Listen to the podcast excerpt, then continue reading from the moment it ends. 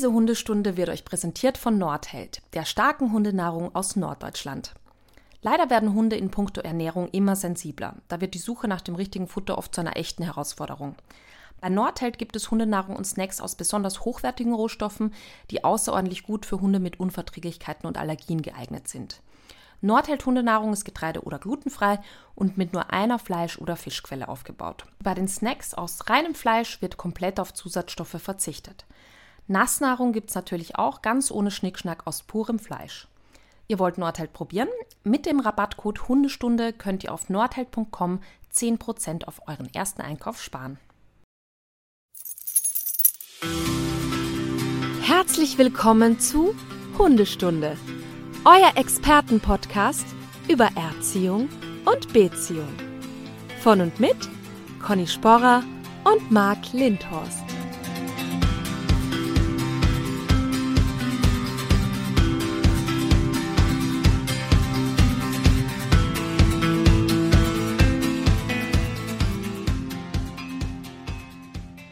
Einen wunderschönen guten Morgen, liebste Conny Sporer. Schönen guten Morgen, Marc Lindhorst. Deine Haare sind schön. Vielen Dank. Danke, habe ich mir extra für dich heute Morgen noch eingedreht. Ja, ich sehe das. Ich merke das. Das merkt man auch dann gleich beim äh, Podcast. Das ist eine ganz andere Stimmung, wenn Ja? deine Haare schön sind. Ja. Ja, danke. Danke schön. Dann, dann bin ich ganz anders motiviert. Dann denke ich auch nur noch freut mich. positiv. Ich denke sofort positiv, weil die Haare schön sind. Das freut mich. So, Conny, weißt du was? Was? Wir haben ja so viel Feedback bekommen auf die schwarze Folge, ne? Ja, Das war ja unglaublich. Und ähm, wir sind ja Leidensgenossinnen, Genossinnen, Genossen wohl Mhm. mit unseren äh, Stundis. Da kamen ja auch ganz viele ähm, Beispiele, ja. dass die das kennen. Die kennen, die, Ja. die, die, die verstehen, wie wir sind. Aus allen Berufsgruppen nämlich auch, ne? aber Das hallo, Sehr lustig. aber hallo. Und äh, ich möchte noch mal ähm, einige davon zitieren, weil die so herrlich waren, dass ich wieder Tränen gelacht habe.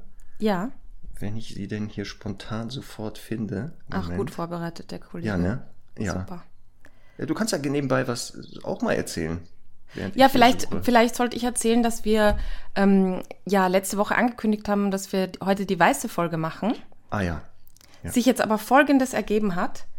Ja. Ähm, na, das, das sagen wir später. Aber auf jeden Fall, wir, wir haben mal kurz umgeswitcht und haben nochmal umgeswitcht und werden ja nächstes Mal anstatt einer weißen Folge, also nicht, weil wir jetzt keine, keine positiven Themen hätten, aber wir haben gerade darüber gesprochen, dass ich schon wieder so viele Themen angesammelt habe für eine schwarze Folge, dass ich glaube, ich da weitermachen muss. Also, ja, wir müssen, genau, wir machen jetzt einfach erstmal schwarze Folge Teil 2, ja. weil genau, ich glaube, da ist auch vieles noch nicht aus dir raus. Ja, Also ich, das muss noch mal raus. Und dann, wenn das wirklich alles raus ist, dann kommt auch wirklich die Folge, wo wir sagen so, und auch die schönen Beispiele im Leben des Hundetrainers, der Hundetrainerin, die kommt dann. Das ist Toll. wirklich jetzt versprochen. gut. Genau. Aber jetzt kommt, ich habe die Beispiele. Und zwar, Ja. ähm, äh, eine, ein Stundi ist wohl Erzieherin.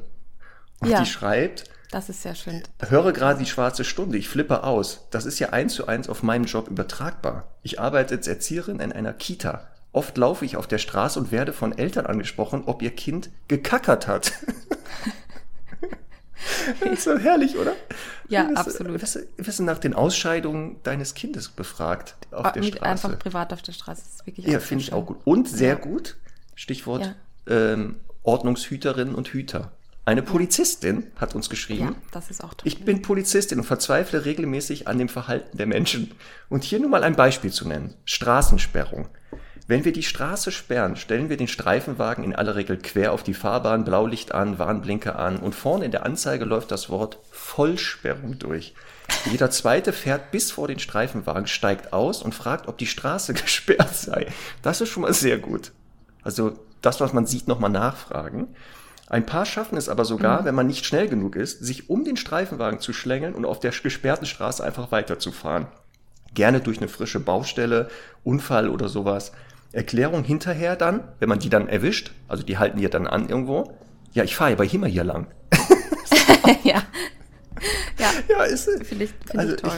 Ich, und so geht das immer weiter. Also es gibt hier ganz viele Beispiele. Ähm, ah ja, und auch hier schönes Beispiel, Lasertech Arena. Da arbeitet jemand Ja. in, in dieser Lasertech Arena. Äh, Im Eingangsbereich entsprach das so einer, da war das so eine Bar, so eine Theke ist da. Sie steht hinter der Theke.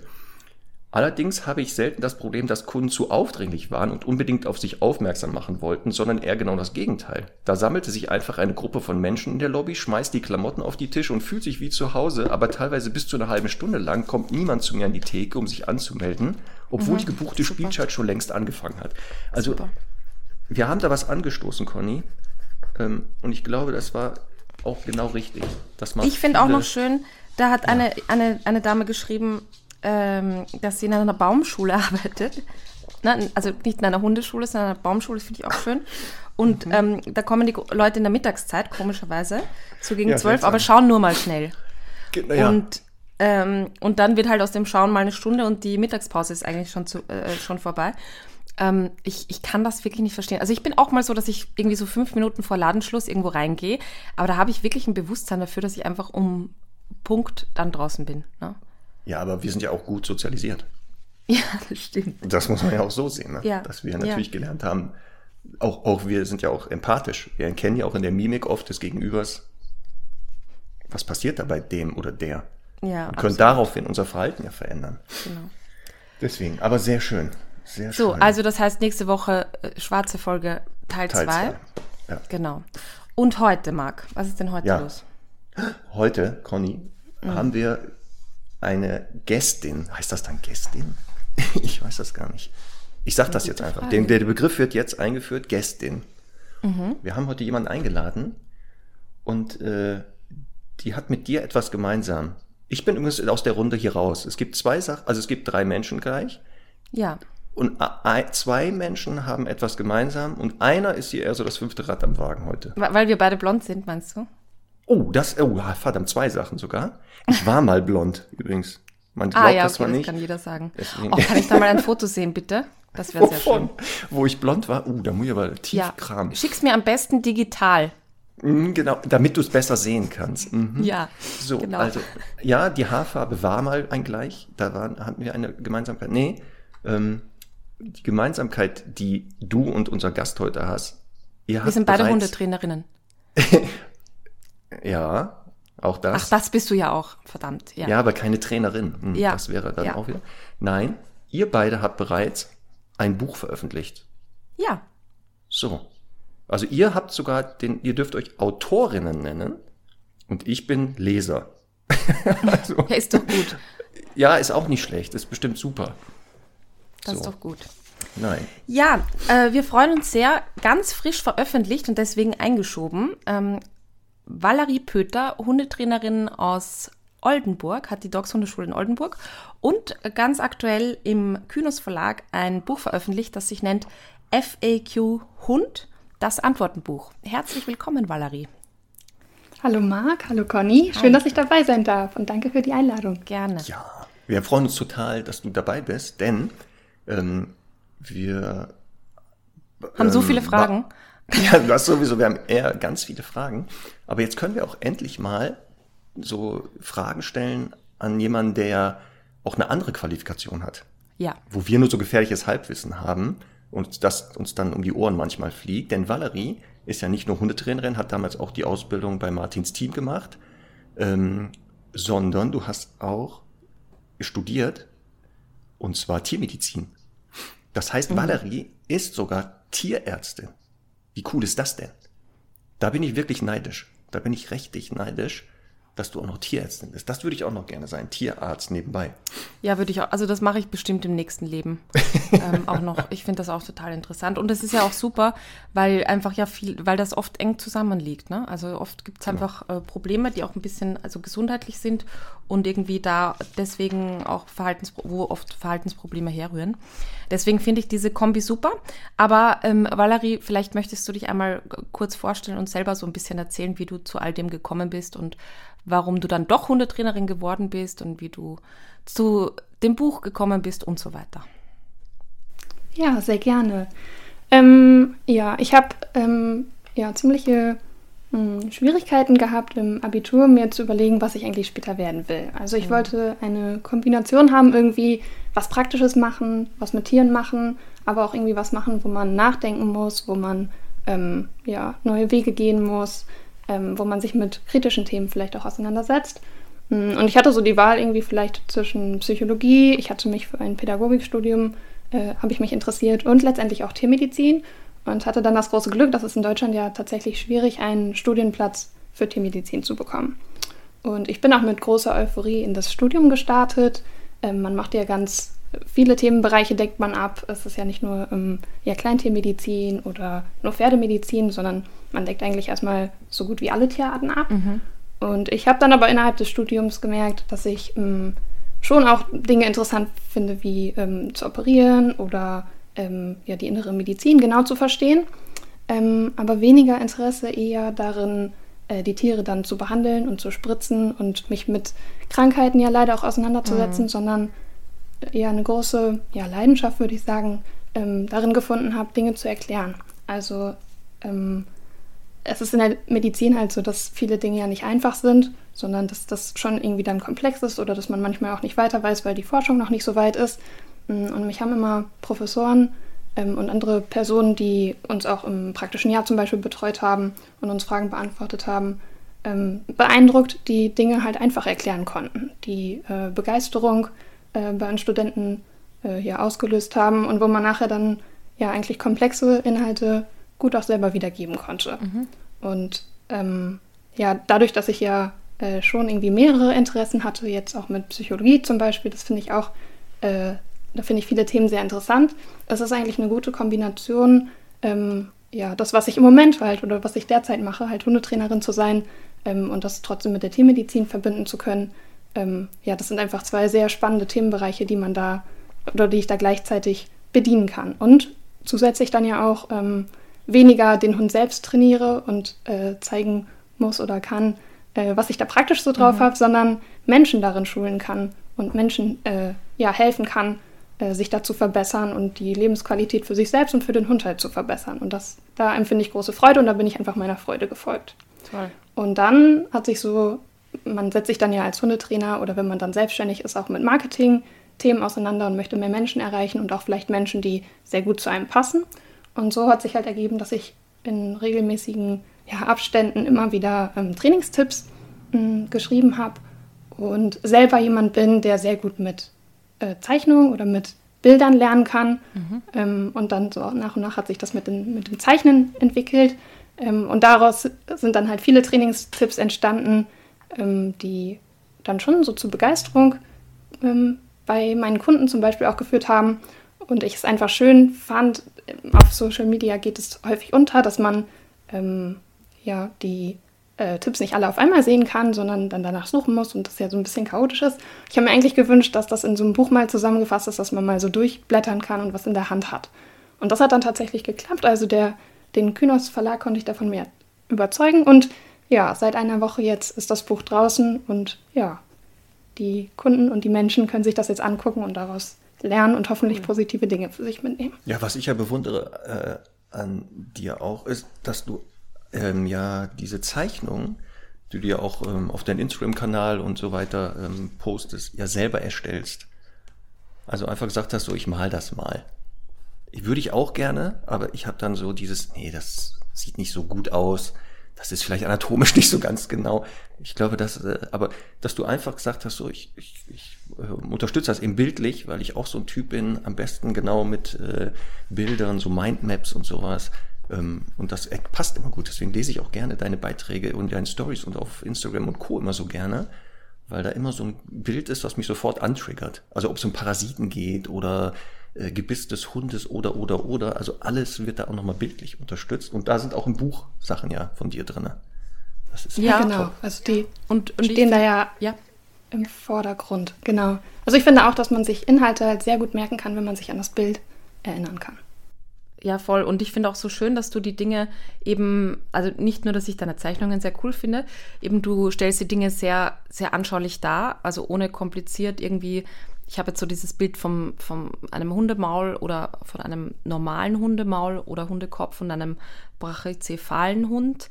ähm, und wie du da das Gaumensegel darstellst und diese Vergleiche und so, finde ich einfach super anschaulich und hilft wirklich total, die Dinge zu verstehen. Und deswegen werden wir ja heute so ein paar Fragen besprechen. Jetzt weniger aus dem Trainingsbereich, da sind ja auch viele äh, Dinge erklärt in deinem Buch. Ähm, aber vor allem, was uns natürlich jetzt hier interessiert mit so einem gebildeten Gast, sind natürlich viele äh, ja, veterinärmedizinischen Themen auch. Oder vor allem da eben, wo sie sich dann auch überschneiden, oft mit äh, Hundetraining oder Hundeerziehung. Ja, der Vorteil ja. bei Valerie ist ja, dass sie relativ noch frisch, also das ist ja ein eine äh, Studierte, die ja relativ frisch noch ist im Thema. Mhm. Und nicht vor 50 Jahren haben die, hat sie mal studiert und da war das dann so, sondern hier fließen ja vielleicht auch neueste Erkenntnisse ein. Und ich sehe ja schon bei dir im Hintergrund die gefährlichen Bücher. Das ist schön zu sehen. Wir sehen das. Das sind diese Fachbücher. Davon habe ich auch ein oder zwei. Die lese ich auch seit Jahren. Und irgendwann schaffe ich es auch mal, die komplett zu lesen. ähm, weil da sieht man, dass Valerie wohl auch da am Ball bleibt, was? Ja, ich finde da halt wichtig, dass man Dinge nachschlagen kann. Also es ist schwer, das komplett von vorne nach hinten vielleicht durchzuarbeiten. Ähm, aber ja, um Themen nochmal genauer zu verstehen oder sich mit einem Thema dann im Detail zu beschäftigen, da ist das wichtig, dass man da das entsprechende Kapitel sich genau anschauen kann. Und trotzdem gibt es ja. viele Bücher, die man nicht so gut verstehen kann, finde ich. Also die sehr viel Fachwissen beinhalten, aber wo man echt viel Zeit vielleicht auch reinstecken muss, damit man die für sich wichtigen Infos daraus holen kann. Bin ich total bei dir und ich freue mich sehr, dass es dich gibt, weil du übersetzt uns das ja alles jetzt in einfach, ne? Sofort, genau. sehr schön. Genau. Ähm, was würdest du denn sagen, sind so Themen oder sind so die häufigsten Themen, äh, also tiermedizinischen Themen, die das Verhalten von Hunden beeinflussen können? Also äh, ich sage jetzt mal was, was ich so ganz oft oder oft im, als Thema habe oder als im Hinterkopf habe, ähm, sind Schilddrüsenprobleme, vielleicht Epilepsie, diese Sachen. Also was begegnet dir auf der Hundewiese so immer wieder, wo du sagst, das ist eigentlich was, das muss erstmal der Tierarzt lösen oder zumindest dem Tierarzt vorgestellt werden oder der Tierärztin?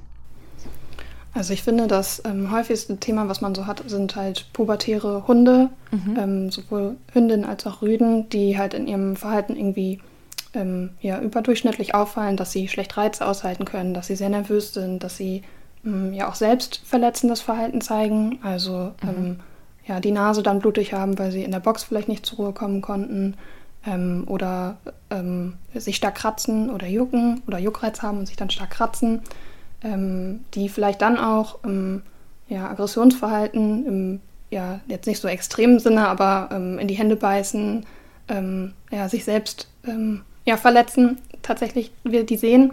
Und ähm, der Wunsch äh, ja oft groß ist, dass man irgendwie eine schnelle Lösung finden kann. Sei es dann, dass man über Kastration spricht und mhm. da die Hoffnung hat, dass man dadurch den Hormonhaushalt irgendwie wieder äh, ja, stabili stabilisiert oder dann eine Lösung findet, dass die dann von heute auf morgen möglichst entspannt sind. Und da spielen halt auch viele Erkrankungen rein, die man vielleicht so oder nicht äh, ganz schnell oder ganz einfach diagnostizieren kann. Da kann die Schilddrüse dazu gehören, ähm, da können neurologische ähm, ja, Erkrankungen oder Symptome dazu gehören, die man, wo es dann schwierig ist zu unterscheiden, ist das jetzt einfach, weil der Hund ähm, ja, Mängel in der Haltung hat, ähm, da zu wenig geübt wird, dass er zur Ruhe kommt, oder ist das genetisch bedingt, dass einfach die äh, Charaktereigenschaften der Elterntiere schwierig sind äh, und da weniger vielleicht auf, das, auf den Charakter und das, die Ausgeglichenheit gezüchtet wurde, oder gibt es tatsächlich Erkrankungen, die ja erstmal behandelt werden müssen, damit man da Fortschritte im Training erzielen kann.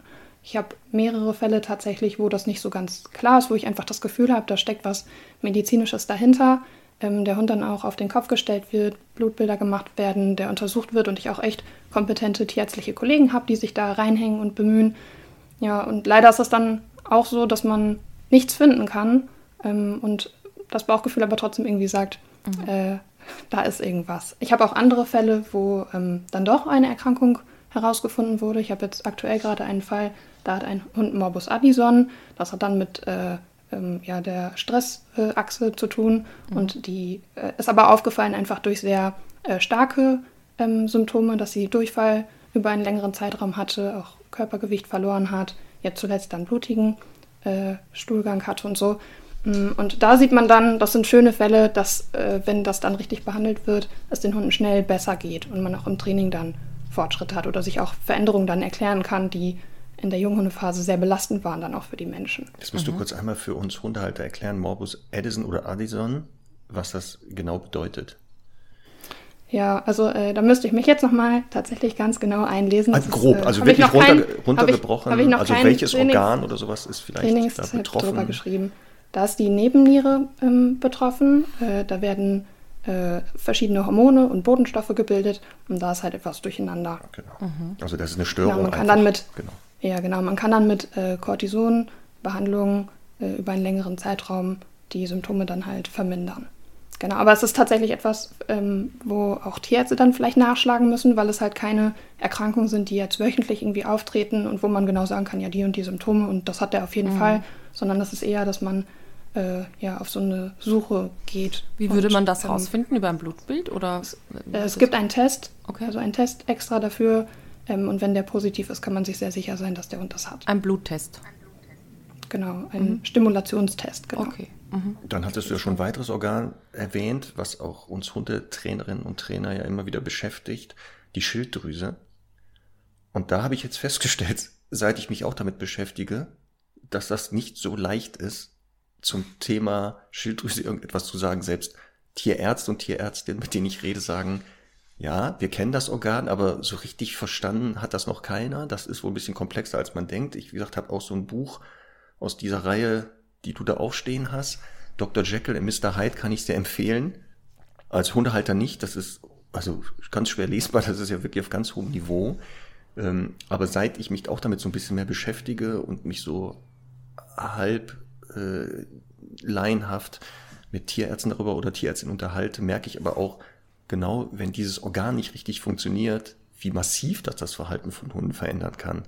Und ich nutze das ja auch immer, dass ich dir immer Sachen schicke, wenn ich Fragen habe zu tiermedizinischen Sachen, wenn ich irgendwo nicht was weiß, Valerie, sei mir äh, nicht böse, dass ich dich immer da heftigst ausnutze und dir das schicke und sag, kannst mal bitte auf das Blutbild kurz gucken, was sagst du denn dazu? Weil ja auch in der Tierärzteschaft ja unterschiedliche Meinungen zu bestimmten Themen sind. Ähm, was ist denn bei so einem Thema Schilddrüse? Also, wie ist da so deine Meinung? Ja, also ich finde tatsächlich schwierig von so ähm, einzelnen, also es ist ähnlich wie bei der Körpersprache bei einem Hund, es ist schwierig von einem Blutbild, ohne dass man den Hund gesehen hat und dass man da Details weiß, tatsächlich da fachlich richtig was zu sagen kann, sondern da wäre das wichtig, den gesamten Hund zu sehen und auch Symptome zu erkennen. Es ist auch oft bei Röntgenbildern zum Beispiel so, dass das nicht proportional ist. Also wenn man so ein ganz, ganz schlechtes Röntgenbild hat, hm, dann muss das kein Hund sein, der jetzt äh, also kann natürlich, aber muss kein Hund sein, der jetzt starke Schmerzen hat und der äh, äh, eine ganz schlechte Prognose hat. Genauso gibt es Hunde, die haben starke Schmerzen und da sieht man dann halt auf den bildgebenden Verfahren nicht so viel. Ja, mm, das kann, können immer Hinweise sein. Und es ist leider so, dass wir, das hat man in der Vergangenheit irgendwie gesehen, es gibt immer so Erkrankungen, die werden irgendwie populär. Da mh, mm, zeigt sich dann so ein Trend, dass plötzlich ganz viele Hunde irgendwie eine Schilddrüsenunterfunktion haben. Und das birgt leider immer die Gefahr, dass man das überdiagnostiziert. Also dass mhm. zu viele Hunde ähm, ja, darauf geschlossen wird, dass die das haben und dabei stimmt das gar nicht. Und das ist immer bei ja, Erkrankungen so, die man, die man schlecht diagnostizieren kann. Also wo es nicht äh, ja, ein klares Röntgenbild gibt oder ähm, ja, einen Test oder einen Gentest oder man im Blutbild was genaues sagen kann, das dann immer schwierig, weil man eben den gesamten Hund sehen muss und dann halt ähm, im Zweifelsfall auch gucken muss, ob die Therapie, die man dann einfach einleitet, ob die hilft oder nicht. Ähm, und auch da ist es bei der Schilddrüse zum Beispiel so, wenn man einem gesunden Hund oder einem gesunden Menschen Schilddrüsenhormone geben würde, dann wäre der erstmal aktiver, weil die natürlich auch im Körper wirken, was dann wieder dazu führt, dass man da vielleicht eine, mhm. einen Fehlschluss zieht.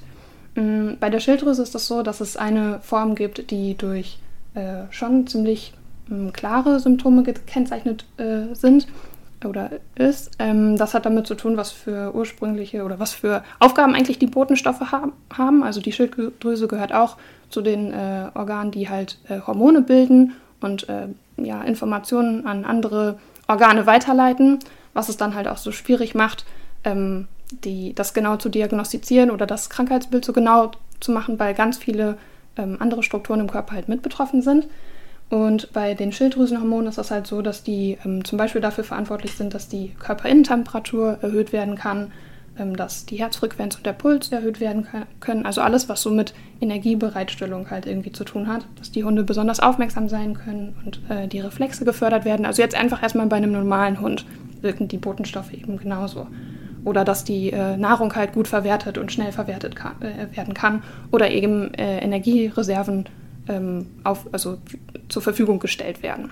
Und wenn die Schilddrüse jetzt nicht richtig funktioniert und beim Hund haben wir halt eine, also sehen wir häufiger einfach Schilddrüsenunterfunktion, das heißt die Schilddrüse funktioniert nicht so richtig und produziert nicht genug von diesen Botenstoffen, dann ist sozusagen das Gegenteil der Fall. Also die Körperinnentemperatur kann nicht so gehalten werden oder äh, die Herzfrequenz und der Puls sind erniedrigt, die Hunde sind nicht so aufmerksam. Äh, genau, also das kann dann halt der Fall sein. Aber wenn und du wenn jetzt ja, Entschuldige, darf ich nur kurz reinhacken? Wenn du jetzt quasi ein, ein Blutbild hast, das in diese Richtung auffällig ist, ich glaube, der Thyroxinwert oder so ist da auch maßgeblich. Genau, also die, die Botenstoffe von der äh, Schilddrüse sind gehört sozusagen T3 und T4 und das ist Thyroxin, genau. Okay. Das wäre das und, ausgesprochen. Und, und jetzt ein Hund, also jetzt äh, quasi am Klin heißt das klinischen Bild? Äh, ja, also Symptome, Symptome, oder das klinische genau. Bild, genau das, was man sehen kann. Ähm, was, was, was haben die dann so klassischerweise, üblicherweise? Äh, das, was wir sozusagen gerade gesehen haben, die sind geistig eher träge. Okay, ja, also, also du, die fallen vielleicht mhm. auf, dass sie nicht gut lernen können. Ähm, okay. Man kann Veränderungen im Haarkleid erkennen, dass, die, dass das Fell nicht mehr glänzt, dass die Haarausfall haben, ähm, dass Welpenfell besteht ähm, dass die, ähm, man, man, spricht von einem tragischen Gesichtsausdruck, okay. der dafür sehr typisch sein soll. Ähm, ja, und vielleicht auch Hunde, die eine kleine Statur haben. Das sind so Symptome, die man typischerweise sehen kann, die jetzt ja weniger für einen Hund in der Pubertät sprechen, der da so ganz hibbelig oder aufgeregt ist. Okay, weil das ist ja gerne, was ähm, sozusagen pathologisiert wird, ne? Dass man, also gerade Hyperaktivität ist, finde ich, so ein Thema, ähm, ich muss auch als Trainerin manchmal sagen, das fällt manchmal schwer, es eben nicht in so eine medizinische Schublade zu packen.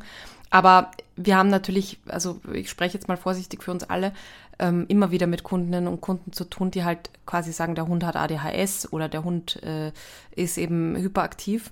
Und in Wahrheit ist er halt einfach nicht, also ist er natürlich von, vom Temperament her halt eher ein agiler, aktiver Typ und dann einfach nicht besonders gut erzogen und eben genau in diesen Bereichen halt noch weniger in Sachen Impulskontrolle und so weiter.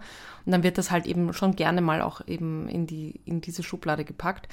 Aber gibt's da, gibt's da denn so trotzdem auch, also jetzt, hm, ich sag mal, andere Krankheitsbilder, die dann da so in diese Richtung gehen würden, die, die so diese Hyperaktivität tatsächlich auch ein bisschen hervorbringen? Ja, der Marc hat ja vorhin gesagt, dass er, wenn er mit Tierärzten spricht, dass auch unterschiedliche Meinungen vielleicht und Ansichten über die Schilddrüse oder über die Schilddrüsenerkrankung gibt. Und es gibt eine Sonderform sozusagen der Schilddrüsenerkrankung beim Hund, die so diskutiert wird, ob es mhm. die überhaupt gibt oder nicht. Und die nennt sich äh, subklinische Schilddrüsenunterfunktion. Und subklinisch bedeutet, dass die halt in der Klinik nicht so eindeutig ist oder dass die so auffallen. Also die äh, Schilddrüsenunterfunktion würde man eigentlich über das Blutbild halt äh, herausfinden, weil man würde dann sehen, dass die Botenstoffe halt erniedrigt sind und zu wenig vorhanden sind. Ähm, und bei der ähm, subklinischen Schilddrüsenunterfunktion ist das halt nicht so eindeutig. Und da ist es tatsächlich so, wenn man sich die Symptome anguckt, die da beschrieben werden, ähm, da ist das dann eher so passend zu dem äh, Pubertier sozusagen. Also die zeigen häufiger Angst, insbesondere Geräuschangst, ähm, sind übersteigert wachsam, sehr nervös. Da passt das eher zu dann. Ja, aber das, das betrifft eher jüngere Hunde. Ähm, das würde ich jetzt nicht bei einem ähm, sechsjährigen älteren Hund irgendwie vermuten, sondern eher äh, bei Hunden, die halt jünger sind und noch im Wachstum sind. Aber das macht es halt schwierig, das so ganz genau zu diagnostizieren. Mhm. Genau. Mir ist übrigens aufgefallen, wir haben vorhin über Thyroxin gesprochen. Das ist nicht der, das Wort für T3 und T4, sondern das ist das Medikament, was man dann ja füttert. Ah, okay. Aber da ist das dann natürlich drin. Ah ja. Natürlich. Um das zu steigern. Das war, mir war das klar. Irgendwas mit dass T. Dass das so ist. Ja. Das, ne? ja, die, das ist ja auch der Vorteil, wenn man dann die Dinge vereinfacht, dann spricht man halt von T3 und T4, weiß, was man meint. Und die lateinischen Begriffe oder die ausgesprochenen Worte für die Wirkstoffe oder die Botenstoffe sind dann ja eigentlich erstmal nicht so wichtig. Es sei denn, man guckt sich das dann chemisch an. Ja. Aber das, was du jetzt erwähnt hast, genau, Stichwort Verhalten und Organe, dass halt, wenn bestimmte Organe nicht optimal funktionieren, dass er auch aufs Verhalten ähm, gehen kann. Natürlich äh, wäre es wünschen sich ja viele Halterinnen und Halter, ich ja auch als Trainer, ähm, dass es vielleicht nur eine organische Ursache hat. Also da wäre ich total, ich habe auch ähm, in den letzten 17 Jahren Fälle gehabt, wo wirklich irgendetwas organisch nicht funktionierte, das wurde dann diagnostiziert, zum Glück therapierbar und ein Training war nicht mehr möglich. Also ich bin da total happy, wenn wir wirklich sowas finden und ja. wenn es die Schilddrüse ist oder die Nebenniere oder eine Blockade, ähm, so dass auch man sich als Halter oder Halterin so auch damit ruhig beschäftigen sollte. Und da passt ja dein Buch, weil ja genau da so, so ein paar Sachen ähm, dort beschreibst, woran man auch manchmal etwas vielleicht schon erkennen kann. Das hast du bei der Schilddrüse gesagt, das Fell und so weiter. Und ich habe mir auch so, so ein paar Eselsbrücken immer zu den einzelnen Organen so angeeignet, dass ich manchmal genau, wenn ich sehe, der Hund zeigt das Verhalten und das Fell sieht so komisch aus oder genau dieser Gesichtsausdruck, dass ich natürlich dann sage, okay, könnte es nicht das Organ sein? Und dann lieber rate, bitte lassen Sie das einmal abchecken, weil wenn es das Organ ist, kann ich Ihnen ja eh nicht helfen. Also wir können ja nicht gegen eine Schilddrüsenunterfunktion, kann ich ja nicht antrainieren, das ist ja Quatsch. Ähm, deswegen wirklich Leseempfehlung deines Buches, in, ähm, das sollte sich jeder einmal zu Gemüte führen. Ist ja auch überall erhältlich, ne? Also es gibt da keine Ausrede, dass man sagt, ja, wo gibt es das denn? In dem Laden bei mir um die Ecke kriege ich das nicht. Ja, man kann das bestellen da. Das ist sowieso Support die Local Dealer. Nicht bei diesem bösen Händler, dem ganz großen, der mit A anfängt. Geht in eure Buchhandlung und bestellt das da. So. Valerie, lass uns kurz noch beim Thema Kastration bleiben. Ich glaube, ähm, das ist so ein Thema, also wir haben ja auch eine eigene Folge dazu oder mehrere sogar schon dazu gemacht, ähm, was man so aus verhaltenstrainerischer Sicht machen kann, sollte, je nachdem. Ähm, Gibt es denn was, wo du sagst, okay, also jetzt kann jetzt auch was Pflanzliches sein oder so, wo du medizinisch unterstützen würdest, wenn jetzt ein Hund so, ich sage jetzt mal einfach, ähm, irgendwie so im Tunnel ist und nichts mehr alles verlernt hat und ein bisschen halt, ja, einfach super aktiv ist und alles andere ist interessant? Oder würdest du das halt einfach aussitzen? Jetzt hast du mit der Kastration gestartet. Erklär nochmal, wie du das meinst, dass äh, da Mittel gegeben werden sollen. Im Punkt, also zum Punkt Kastration jetzt? Ja, also, genau, weil das ist ja auffällig durch Sexualhormone ist oder wie meinst du das? Nein, ja, ich meine das halt, ne, also ich sag jetzt mal, Pubertät ist ja das, wo der Halter, die Halterin das erste Mal irgendwie ähm, damit konfrontiert wird und schnell mal eben dazu tendiert, dann zu kastrieren. Und ähm, auch wir haben ja dazu eine eigene Folge gemacht, so aus, aus verhaltenstechnischer Sicht. Aber ähm, mir geht es eher darum zu sagen, äh, gibt es denn da jetzt abgesehen von Kastration was, wo du, wo du halt eben sagen würdest, oder sagst du einfach, na, das ist, das gehört einfach dazu. Das ist halt wie bei jedem so im Leben und das kann man halt mit gewissen äh, um, Umgangsweisen, Regeln und so weiter halt einfach noch sich ein bisschen leichter machen. Aber medizinisch ähm, ja, muss man das halt aussitzen oder eben im Falle von einer Hypersexualität dann irgendwann vielleicht doch kastrieren. Ja, also ich finde total wichtig, unterscheiden zu können, ähm, hat das jetzt, also das Verhalten mit der Pubertät zu tun? Hat das territoriale Gründe ja vielleicht auch? Also ist es territorial motiviert ähm, oder ist es tatsächlich sexuell motiviert? Ähm, und mein erster Ansatz ist erstmal, dass man trainingstechnisch halt ganz viel dafür tun kann, dass der Alltag entspannter wird und das Management möglich ist. Mhm. Also ich denke, da stimmt die mir zu. Häufig ist, das, ist es ja so, wenn man die Kunden dann vielleicht auch im Erstgespräch hat, äh, gibt es ja ganz viel, was man noch verändern kann im Training. Das wäre für mich immer Absolut. der allererste Schritt. Ja. Und dann, wenn das ähm, tatsächlich sexuell motiviert, ähm, also daraus entstehen würde, ähm, und der Hund leidet sehr darunter und der ist sehr gestresst damit, dann würde für mich auch vielleicht eine Kastration in Frage kommen und würde mich dann mit dem Tierarzt dann beraten und gucken, ähm, weil es halt ja immer Vor- oder Nachteile gibt. Es gibt natürlich auch pflanzliche ähm, Zusatzmittel, die man füttern kann. Da kann ich jetzt nicht irgendwas empfehlen oder sagen, macht auf jeden Fall dies oder äh, nimmt den Wirkstoff oder, oder das hilft halt. Ähm, ich finde da immer wichtig, dass es halt möglichst keine Nebenwirkung gibt. Also wenn ich mhm. etwas gebe, ähm, wo es Aussicht auf Erfolg gibt, aber ich mache damit nichts falsch oder ähm, der Hund äh, zeigt andere Symptome oder ja, leidet darunter, dann kann man es ja erstmal versuchen. Ja, aber ich, ich bin der Meinung, dass Training halt ganz, ganz viel ähm, äh, ja, Fortschritte bringen kann. Ähm, und ich habe ganz selten Hunde im, im, Training, wo ich das dann auch mit der Kastration empfehlen würde. Okay. Mhm.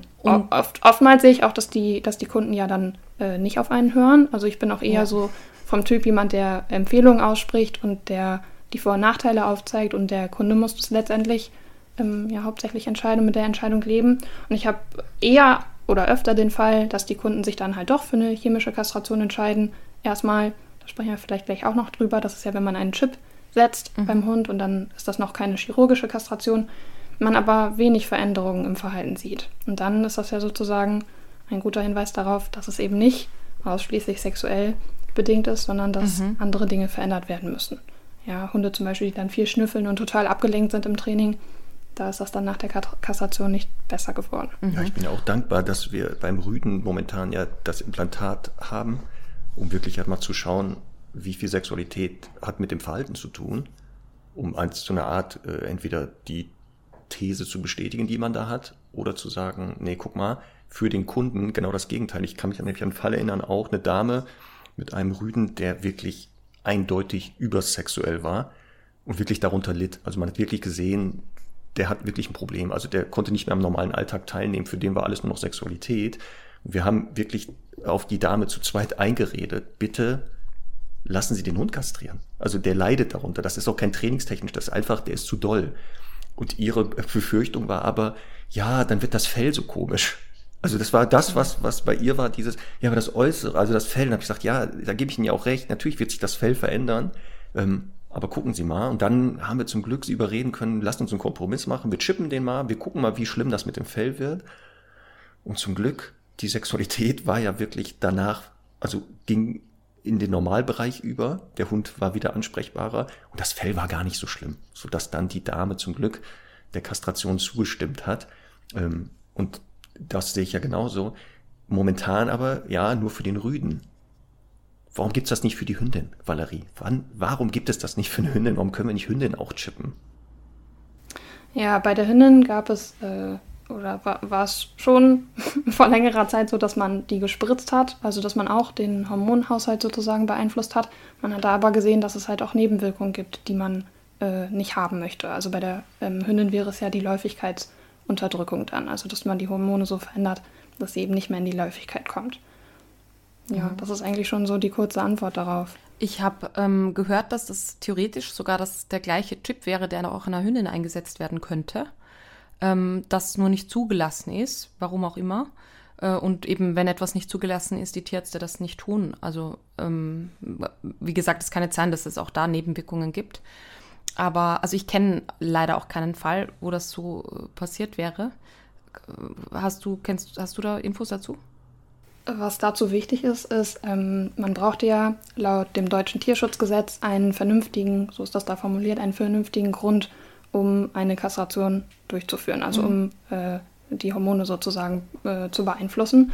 Und äh, zu dem vernünftigen Grund gehört aber laut Tierschutzgesetz nicht dazu, ähm, zu verhindern, dass die Hündin Welpen bekommt oder dass der Rüde Welpen zeugt. Mhm. Ja, weil man einfach der Meinung ist, sehe ich halt eben auch so, dass man über das Management halt dafür sorgen kann, dass das nicht passiert. Ja, also Hündin in der Läufigkeit anleihen, äh, auf die aufpassen.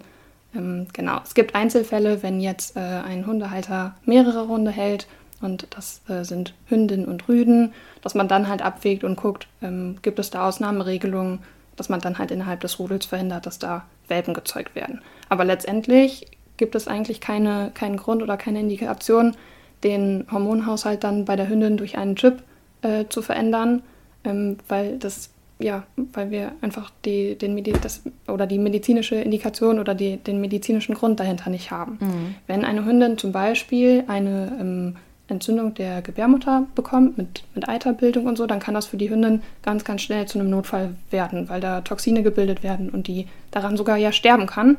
Und dann macht es halt Sinn, die Gebärmutter rauszunehmen und die Hündin dann zu kastrieren. Ja, das wäre ein, ein Grund. Und dann hilft es halt nicht, wenn die einen Chip bekommt und dann nicht mehr läufig wird, sondern der medizinische Grund dahinter ist halt dann dafür zu sorgen, dass die halt nicht wieder so eine Pyometra, also eine ähm, vereiterte Gebärmutter bekommen kann.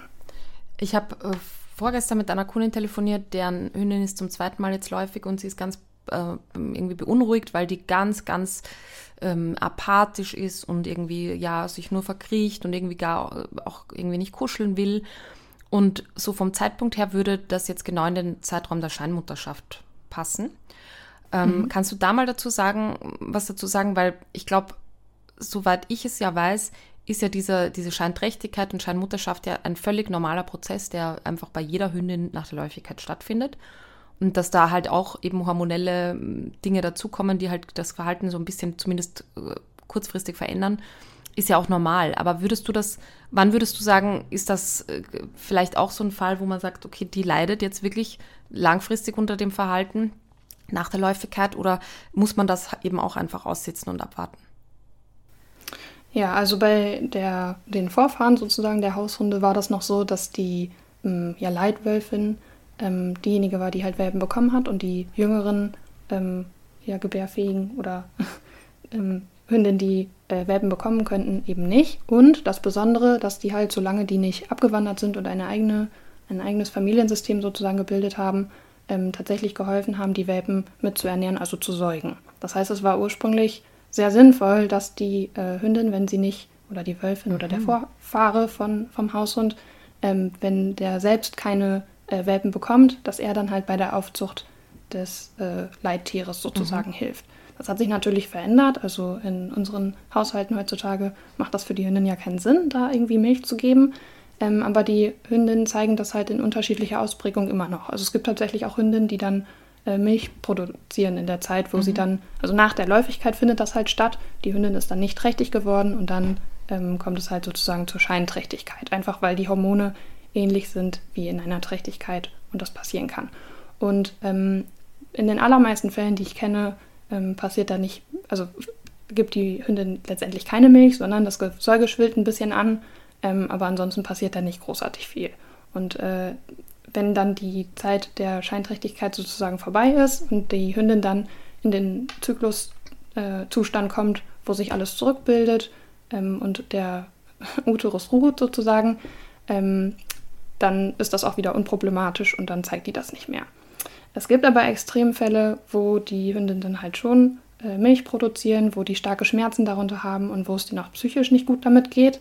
Ähm, und das wären für mich Gründe, also immer vom Leid des Tieres halt abhängig gemacht, dass man sagt, okay, man holt sich Hilfe beim Tierarzt, der soll die untersuchen, soll da ähm, ja, mich beraten und dann kann man Medikamente geben, die das Ganze reduzieren. Und wenn ich dann eine Hündin habe, bei der sich das steigert und wo ich wieder erwarten kann, wenn die das nächste Mal läufig war, hat die das wieder ganz extrem ausgebildet, dann kann das helfen, dass man die kastriert, sodass sie in diese Phasen halt sozusagen nicht mehr kommt und dann auch nicht mehr scheinträchtig wird. Ja, das ist auch, mhm. was ich am Haltern oder Halterin von Hündinnen auch erkläre, wenn die dann in die Scheinträchtigkeit, Scheinmutterschaft kommen, dass es erstmal normal ist, dass die Hündin jetzt plötzlich nicht mehr, weiß ich, äh, dass sie nicht von irgendwo runterspringt und sehr aktiv ist, sondern sich so ein bisschen zurückzieht, so eher häuslicher, anhänglicher wird, weil sie ja für sich im Kopf hat, ich habe hier vielleicht Kinder demnächst und dann vielleicht nicht mehr so risikofreudig ist und vielleicht auch nicht mehr so ansprechbar für bestimmte Sachen, dass das, genau was du sagst, völlig normal ist. Aber in Extremfällen halt, dann müsste man halt mal überlegen, okay, muss man da eingreifen in den Hormonhaushalt. Zum Thema Kastration der Hündin gibt es ja zwei Möglichkeiten, beziehungsweise sogar drei. Man kann ja zum Beispiel ähm, nur die Eierstöcke entfernen, die Gebärmutter bleibt drinne, die Gebärmutter entfernen, die Eierstöcke bleiben drin oder alles. Also dass man komplett einmal ausräumt. Wo siehst du die Vor- und Nachteile bei diesen drei verschiedenen Varianten? Also warum macht man nicht immer alles raus? Warum mal so, mal so? Also warum? Ja, ein wichtiger Punkt dabei ist, dass man mh, hm, auf dem wissenschaftlichen Stand ist, dass wenn ich Organe im Körper lasse, die mh, hm, ihre Funktion nicht vollständig ausüben können, also ich spreche jetzt gerade dann von den Eierstöcken, die vielleicht äh, alleine im Körper der Hündin bleiben, dann äh, kann das sein, dass die zu einem Tumor entarten. Einfach weil die anders durchblutet werden und weil das halt nicht physiologisch ist, dass die mhm. da alleine sind sozusagen. Ja, und deswegen ist eigentlich der Standard, dass man die äh, Gebärmutter und die Eierstöcke entfernt. Ja, und gerade wenn die Hündin halt eine vereiterte Gebärmutter hat, dann macht das halt wenig Sinn, die Gebärmutter drin zu lassen und nur die Eierstöcke zu entfernen. Okay. Mhm. Das heißt aber auch, wenn ich jetzt zum Beispiel die äh, Gebärmutter musste raus, weil da eine Entzündung war, und der Arzt entscheidet sich, die Eierstöcke lässt er drin, warum auch immer, dann bleiben die aber auch hormonell intakt, richtig? Das heißt, die genau, produzieren auch weiter das Östrogen. Das heißt, es kommt auch zu allen Vor- und Nachteilen des Hormons. Umgekehrt genau. genauso mit der Gebärmutter, die ja auch Östrogen erzeugen kann, glaube ich, in der Gebärmutterwand, oder? Hm, da überfragst du mich, okay. da müsste ich auch nochmal. Also das finde ich als als äh, Tierarzt halt auch wichtig. Man kann nicht alles wissen, sondern Nein. man muss dann nochmal im Detail gucken. Ja. Ähm, aber andersrum kann man sagen, wenn man jetzt einen Hund im Training hat und die Besitzer sagen, der Hund ist kastriert ja. und die haben, die Hündin zeigt dann doch Läufigkeitszeichen, dann sollte man nochmal mit dem Tierarzt sprechen, entweder der die kastriert hat oder mit dem Tierarzt seines Vertrauens, um nochmal vielleicht mit einem Ultraschall zu gucken, ob wirklich alles entfernt wurde. Ja, aber das habe ich nämlich auch öfter. Dass mir, also ich frage das dann und mir wurde auch, wird dann gesagt, die Hündin ist kastriert, aber sie zeigt immer noch, äh, also verhaltenstechnisch Erscheinungen, die auf das Östrogen vermuten. Und wo ich dann auch frage, ja, aber welche Form der Kastration? Da ist es nämlich deswegen die Frage, ähm, weil es ja diese drei Varianten gibt, ähm, dass das vielleicht manchmal die Erklärung für einige Hundehalterinnen oder ähm, Halter von Hündinnen ist, dass irgendetwas verblieben ist, absichtlich oder unabsichtlich. Weil das gibt es ja manchmal auch, dass da nicht sauber gearbeitet wurde. Das haben wir manchmal mit den Tierschutzhunden. Die werden dann da im Ausland noch kastriert und man weiß nicht genau wie, in welcher Form. Und da verbleiben wohl Teile dieser ähm, Eierstöcke oder Gebärmutter noch drinne. Und die scheinen wohl immer noch aktiv zu sein. Deswegen. Ja, also ich hatte so einen Hund noch nicht im Training und ich nehme mhm. das auch mit meinen Tierarztkollegen äh, wahr, dass die ihren Job sehr ordentlich machen ja. und sehr genau gucken, alles zu entfernen. Ja. Fehler können halt immer passieren, genau, aber das, das ist eher der selten. Genau, das meine ich. Ja, also wir sind ja auch nur alle genau. Menschen und das ist ja nicht absichtlich, aber das könnte manchmal die Erklärung sein, dass da vielleicht noch irgendwas genau. verblieben ist und man vielleicht nochmal nachschauen muss. Ähm, wütet da noch irgendwas? Ne? Ich habe noch eine letzte Frage zu dem Thema, nochmal zum Rüden. Ähm, das ist wirklich was, was mich schon länger auch brennend interessiert wenn ich jetzt mich für so quasi testweise für so eine chemische Kastration entscheiden würde. Und ich sage jetzt mal, der Hund ist, äh, was weiß ich, 10, 11 Monate alt und es geht gerade so richtig los und es ist gerade auch irgendwie einfach heftig. Ähm, würde es dann denn, also wäre es quasi eine, eine, gut, eine Option zu sagen, okay, für diese Phase, für dieses halbe sehr anstrengende Jahr, wo vielleicht auch eben der Hund noch nicht so ganz ausgereift ist und so, entscheide ich mich dann für die chemische Kastration. Ähm, und das hat dann, also hat das dann, hätte das dann genauso diese Auswirkungen auf die Entwicklung? Oder, ähm, also wenn ich, wenn ich jetzt eben diesen Chip setze, eben in dieser ersten, in dieser ersten Pubertät quasi, um einfach da zu sagen, okay, ich sage jetzt mal, äh, der ist dann wieder normal mit zwei Jahren, aber diese eine Phase mache ich mir leichter. Würdest du das äh, davon abraten, weil das trotzdem eben wichtig wäre für die Entwicklung, auch da, dass diese Hormone einfach quasi hervortreten? Also ich finde ganz wichtig, sich bewusst zu machen, dass eigentlich die chemische Kastration jetzt nicht weniger schlimm ist oder ähm, weil man sie rückgängig machen kann oder weniger wirkt als eine mhm. äh, chirurgische Kastration. Also äh, einen Chip zu setzen ist nicht weniger wirkungsvoll ähm, als die Hoden zu entfernen. Mhm. Das heißt, wenn man sagt, okay, bei einer äh, chirurgischen Kastration, also bei der Entfernung der Hoden medizinisch, ähm, sieht man die und die Nachteile und möchte eigentlich nicht die vor der Pubertät kastrieren, weil die Hormone vielleicht auch für das Knochenwachstum wichtig mhm. sind und so, dann kann man nicht sagen, okay, ich chip den dann nur, dann mhm. macht das das ja nicht, sondern die Wirkung ist halt ähnlich mhm. äh, oder gleich, ja, also da, das bewirkt das genauso. Mm, was man in der mm, Praxis eher öfter sieht oder ich eher öfter sehe, ist, dass sich die Pubertät dann verschiebt. Also mhm. wenn ich einen Hund, der da ganz anstrengend ist, dann chippe und das hilft dann und der ist ein bisschen ruhiger und ich setze den Chip dann irgendwann ab, dann kommt das Verhalten halt wieder. Mhm. Ja, und äh, der häufigere Standard ist ja, dass wenn ich den Hund chippe und merke, okay, damit ist übrigens, das ist auch oft ein Missverständnis, wenn ich im, in der, im Erstgespräch oder so frage, ob der Hund kastriert ist, sagen die Leute nein, der ist nur gechippt. Ja, ja. ja und, äh, weil es mhm. ist halt, meint dasselbe, ja. ja. Ähm, häufig, häufiger ist ja der Fall, dass man den Hund dann chippt, merkt, okay, das hilft dem, äh, man kommt mit dem Hund besser klar, dass man dann sagt, okay, man setzt danach dann die oder äh, chirurgische Kastration daran an. Ja, und dann möglichst bevor der Chip aufhört zu wirken, sondern ähm, ja, zum Ende des, der Wirkungsfrist sozusagen des Chips. Also sollte man das dann noch machen, wenn der Hund noch in dem hormonellen ja, so, äh, Tief ist sozusagen. Ja, sonst kommt er ja wieder durcheinander. Ne? Wenn der Chip dann erstmal nicht wirkt, dann werden die Hoden wieder größer, der produziert ja. das wieder und dann nehme ich irgendwie die Hoden weg. Da würde man eher äh, ja, aus der Praxissicht empfehlen, okay. äh, zum Ende der Wirkung des Chips den dann zu kastrieren. Und da sind die Hoden auch groß genug, dass man sie noch findet als Tierarzt? Ja, die schrumpeln ja nicht ganz weg. Okay. Es gibt, ich habe, ich kenne eher auch Hunde, wo die Hoden gar nicht äh, stark schrumpfen. Also schon, ja. aber die sind dann nicht so ganz klein. Okay. Das ist auch unterschiedlich okay. von Rüde zu Rüde. Conny, weißt du was? Was? Jetzt passt das auch der Witz ja. zu, unserer, zu unserem Gast. Ich habe mhm. extra geguckt, das müssen ja Witze sein, die durch den tierärztlichen mhm. Bereich gehen. Mhm. Stichwort Rüde, Kastration und Sexualität, der hat die Augen quer stehen. Jetzt pass auf. Da klingelt bei einer Tierärztin das Telefon, ruft ein Hundehalter an und sagt hier, ähm, ich bräuchte mal Hilfe, Sie müssen mal zu mir kommen, mein Hund, der schielt. Also der, die, die Augen, da stimmt irgendwas nicht. Der Tierarzt fährt dahin, kommt er an, guckt sich den Hund an und sagt, alles klar, ich ähm, habe eine ganz einfache Behandlungsmethode, müssen wir nicht operieren, Glück gehabt, kriegen wir so hin. Ähm, holt ein Stück Schlauch aus der Arzttasche, schiebt das dem Hund hinten in den Hintern rein, pustet dreimal da rein, die Augen des Hundes wieder gerade. Der Halter total begeistert, sagt, das ist ja unglaublich. Das ist ja unglaublich. Ne?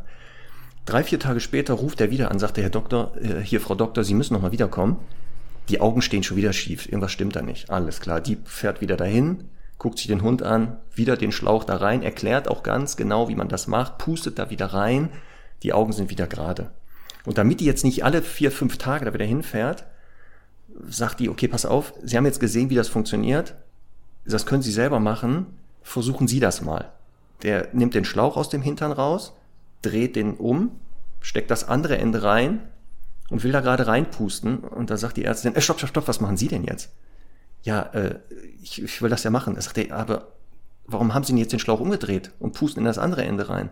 Sagt er, da denken Sie, ich bin, äh, das ist ja unhygienisch, wenn ich in das Teil puste, wo Sie das, was Sie schon im Mund hatten. also Valerie lacht. Mhm. Bei Conny ist eher so ein Höflichkeit. War das jetzt der angekündigte äh, dreckige Witz? Also, Nein. der war ja dreckig wortwörtlich, aber okay. Genau, für alle Stundis, wir haben im Vorfeld ja natürlich, äh, besprechen wir einige Sachen. Ich hatte Conny schon gewarnt, dass ich natürlich tierarztaffine Witze rausgesucht habe zum Thema Hund und zwei gefunden habe. Einen, den wir natürlich senden können, das war der, und einer, der vielleicht ein bisschen wieder schlüpfrig ist. Letztes Mal ja. hast du mich reingelegt, da hast du ja nach der Folge mit Andreas ja. mich abgefilmt. Ja. Also das geht ja mal gar nicht. Ja, deswegen musst du den, den heutigen nochmal hier live ähm, darbringen. Genau. Conny möchte natürlich jetzt auch den Schlüpfrigen hören. Tut mir leid, Valerie, dass du dir das antun musst jetzt. So ein Schlüpfring. Eigentlich würde ich den ja gar nicht machen. Wenn wir Gäste haben, schon mal gar nicht. Aber ja, Conny eben. wünscht sich den. Ja. Also eine Frau geht mit ihrem Hund zum Tierarzt, ähm, weil der nachts furchtbar schnarcht. Also kennen ja einige. Ne? Gerade diese Brachycephalen, die zeigen das ja eher. Aber es gibt auch manche Hunde, die, die Herr Doktor macht das auch gerne. Ich glaube, das liegt jetzt auch am Alter. Oder weil er nachts hört, dass ich vielleicht ausschnarche. Vielleicht ist das so ein Zusammengehörigkeitsding. Man weiß ja. es nicht. Auf jeden Fall fährt die dahin. Der Tierarzt guckt sich das an und sagt, ähm, ach, ganz einfach, binden Sie ihm einfach zwei, drei Lorbeerblätter um die Rute, dann schnarcht er nicht mehr. Die Frau guckt den so an und denkt, hä, spinnt der? Aber okay, fährt nach Hause und sagt, komm, ich probiere das jetzt aus bindet also ihrem, Ru ihrem ähm, Rüden da drei Lorbeerblätter um die Rute. Weg, Schnarchen ist weg. Das ist ja unglaublich, sagt die. Und dann überlegt sie und denkt, Moment, mein Mann, der schnarcht doch auch. Vielleicht hilft das. Also in der Nacht, als er wieder anfängt zu schnarchen, Bettdecke weg, Hose runter, bindet ihm da drei Lorbeerblätter rum und das Schnarchen geht weg. Der Mann wacht morgens auf, geht ins Bad und als er da die Hose runternimmt, sieht er da die drei Lorbeerblätter um seinen, seine Route gebunden und erschrickt. Schnappt sich das Handy und ruft erstmal seinen Kumpel an und sagt, äh, du Gerd, wir waren doch gestern beim, in der Kneipe, oder? Ja. Danach waren wir doch noch äh, hier im Puff. Ja. Sag mal, weißt du irgendwas von einer Siegerehrung? da lacht Conny, da lacht sie wieder laut. Und Valerie ja. zeigt genau die richtige Reaktion. Ja, also wenn das Niveau kannst du gerne halten. ich wusste das. Sehr ich schön. Hat auch, also ist auch ein Wund vorgekommen im Witz. ja, natürlich. Es ja, musste so schön. vorbereitet sein. Okay. So, jetzt, jetzt kommen wir zu den wichtigen Sachen. Nicht jetzt hier, jetzt nutzen, wir müssen die Chance Ja, aber ich, ich habe jetzt wirklich, also angeknüpft auch ja. wirklich noch eine Frage, weil das habe ich mir, habe ich mich letztens auch gefragt. Meine, meine Ritschbeckhündin, die hat auch so laut geschnarcht und die hatte ja einen sehr, also normalen Schädel. Warum, warum machen das? Also ist, hat das auch mit dem Gaumensegel zu tun? Warum machen das manche Hunde quasi trotz eines gesunden Kopfes? Naja, es gibt auch Menschen, die schnarchen. Ja. Ja, also, also. finde find ich, also, ähm, tja, ich habe äh, tatsächlich ein bisschen darüber gelesen, weil ich äh, mhm. also zum Artikel im Buch auch nochmal darüber nachgedacht habe. Bei Menschen gibt es ja tatsächlich auch äh, Erkrankungen, wo man halt mhm. schauen muss, dass der Mensch halt nicht erstickt und wo das für den Menschen tatsächlich problematisch ist, wenn der nachts stark schnarcht. Ähm, aber wir kennen ja auch genügend Menschen, vielleicht ihr ja auch, die auch schnarchen und wo das jetzt nicht so problematisch ist, außer für den, der daneben liegt und nicht schlafen kann. Ähm, und so wird es beim Hund ja auch sein. Also, dass die, mhm. also es ist ja eben auch das Geräusch sozusagen des äh, Gaumensegels, was dann das Schnarchgeräusch macht. Das kann man ja selber mal ausprobieren, dass man das so nachmachen kann. Ähm, ja, und dann ja, muss man einfach unterscheiden, äh, hat der Hund in dem Moment Atemnot, also zeigt er auch noch andere körperliche mhm. Merkmale dafür, dass es ihm halt schlecht geht und dass er leidet. Und zeigt er das auch schon, wenn die Temperatur eigentlich kühl genug ist, sodass er nicht okay. das vor Wärme machen müsste. Genau, aber das sind immer sehr spezielle Fragen, ja auch, die vielleicht auch nochmal Forschungsbedarf äh, haben, wo man nochmal gucken muss. Hm, und man kann leider nicht immer alles eins zu eins vom Menschen mhm. auf den Hund übertragen. Hm, aber da muss man halt gucken, leidet der Hund tatsächlich darunter ähm, und muss das verkürzt werden. Das wäre ja dann der Fall, wenn der äh, mhm. unter starker Atemnot leidet und ja. da Symptome zeigt. So, dann eine Frage, die wird Conny auch wahrscheinlich immer wieder gestellt bekommen oder ihre Trainerin und dem Team. Hund hat Giardien. Darf ich in die Hundeschule, ja oder nein? Falls nein, wann darf ich denn wiederkommen? Das haben wir immer wieder, dass zum mhm. Glück die Leute vorher uns also fragen, bevor sie kommen, ja, mein Hund hat Giardien, kann ich denn kommen? Und für mich ist immer so, ja, also was sagt denn der Tierarzt? Aber was ist denn so, das, also Hund hat Giardien, einmal was sind das? Und was bedeutet das jetzt? Also kann ich ins Training, darf ich in eine Hundeschule oder nicht? Und wenn ja, wieder wann? Genau, Giardien sind erstmal so Einzeller, also ähm, Organismen, die sich ähm, schlechterweise dann im Darm des Hundes befinden und da die Zellen befallen und die zerstören und dadurch dann zu Durchfall ähm, führen, woran man das dann unter Umständen beim Hund auch erkennen kann. Das ähm, ja, Interessante oder Problematische bei Giardien ist, dass die bei vielen Hunden im Körper tatsächlich vorkommen, ohne dass der Hund Symptome zeigt. Also ein erwachsener Hund, der ein gutes Immunsystem hat, dem macht das eigentlich nicht so viel und da merkt man das vielleicht auch nicht. Und das sind auch dann ja Hunde, die das wiederum verbreiten. Also es kann über den Kot übertragen werden, zum Beispiel wenn der Hund das dann frisst. Und besonders empfänglich dafür, also dass die dann ähm, ja, körperliche Symptome zeigen und äh, krank werden davon, das zeigen halt vor allem junge Tiere, also dann die Welpen. Ja, und bei denen fällt dann halt auf, dass sie Durchfall haben, manchmal dann sogar blutig. Ähm, und ein Welpe hat ja dann auch noch nicht so viel dem entgegenzusetzen, deswegen ist es für Welpen besonders blöd, wenn die daran erkranken. Und es ist so, dass man auf Giardien testen kann. Also man kann dann Kotproben äh, sammeln und die beim Tierarzt abgeben. Und da macht das Sinn, aus mehreren Haufen eine kleine Portion zu nehmen, sodass man dann die Möglichkeit hat, auch äh, das äh, äh, tatsächlich zu, ähm, ja, festzustellen, auch wenn das vielleicht in dem einen Kothaufen nicht in so einer großen Zahl vorhanden ist. Und bei mir ist das so, die, äh, also das Schwierige einfach für Hundetrainer oder für die Hundetrainingsplätze ist dann, dass der Platz verseucht ist. Also wenn ein Hund, der dann stark Giardien ausscheidet, mh, da den Kot absetzt, dann können sich halt andere Hunde wiederum anstecken und das wäre natürlich sehr dramatisch, wenn man dann einen verseuchten Platz hat. Trotzdem ist es ja so, dass es erwachsene Hunde gibt, wo man das nicht weiß, dass die das haben. Bedeutet eigentlich, überall, wo man hingeht, wo Hunde sind und wo Hunde Kot und äh, Urin, aber halt Kot absetzen, kann sich der eigene Hund anstecken. Trotzdem wäre das in der Hundeschule bei mir so, wenn festgestellt wird, dass der Hund Giardien hat, das findet dann halt über einen Test beim Tierarzt statt, dann sollte er erst wiederkommen, wenn der Test dann äh, negativ ist. Also man äh, behandelt den Hund dann mit Medikamenten und wenn die Therapie ansetzt, dann hätte der danach dann halt einen negativen Test, also ein negatives Testergebnis und erst dann dürfte er am Training wieder teilnehmen. Und okay, die das heißt also, Ansteckung, also ja, die Ansteckung äh, passiert dann, weil du gesagt hast, der Hund frisst das.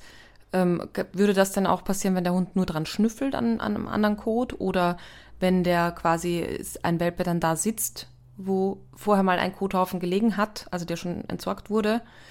Wie, das ist ja wieder wie, die Frage, wie man das herausgefunden hat, ne? Also wie man das äh, genau herausfinden soll, ob äh, die Nähe Ob's zu dem. Kommt, ja, aber was man sicher weiß, ist, wenn das halt gefressen wird. Also irgendwie müssen die ähm, Zysten, das sind dann halt sozusagen die äh, eine, eine, eine Überlebensform, also eine Form der Giardien, die sehr resistent ist und die ähm, wetterbeständig ist, die müssen halt übers Maul aufgenommen werden, sodass sie in den Darm geraten. Also könnte man, mhm. also äh, ziemlich sicher kann man sich sagen, wenn der Hund oder der Welpe mit dem Kot nicht in Kontakt kommt, kann das eigentlich nicht passieren. Also die befinden sich dann mhm. ja im Kot oder da so ganz nah dran. Ja.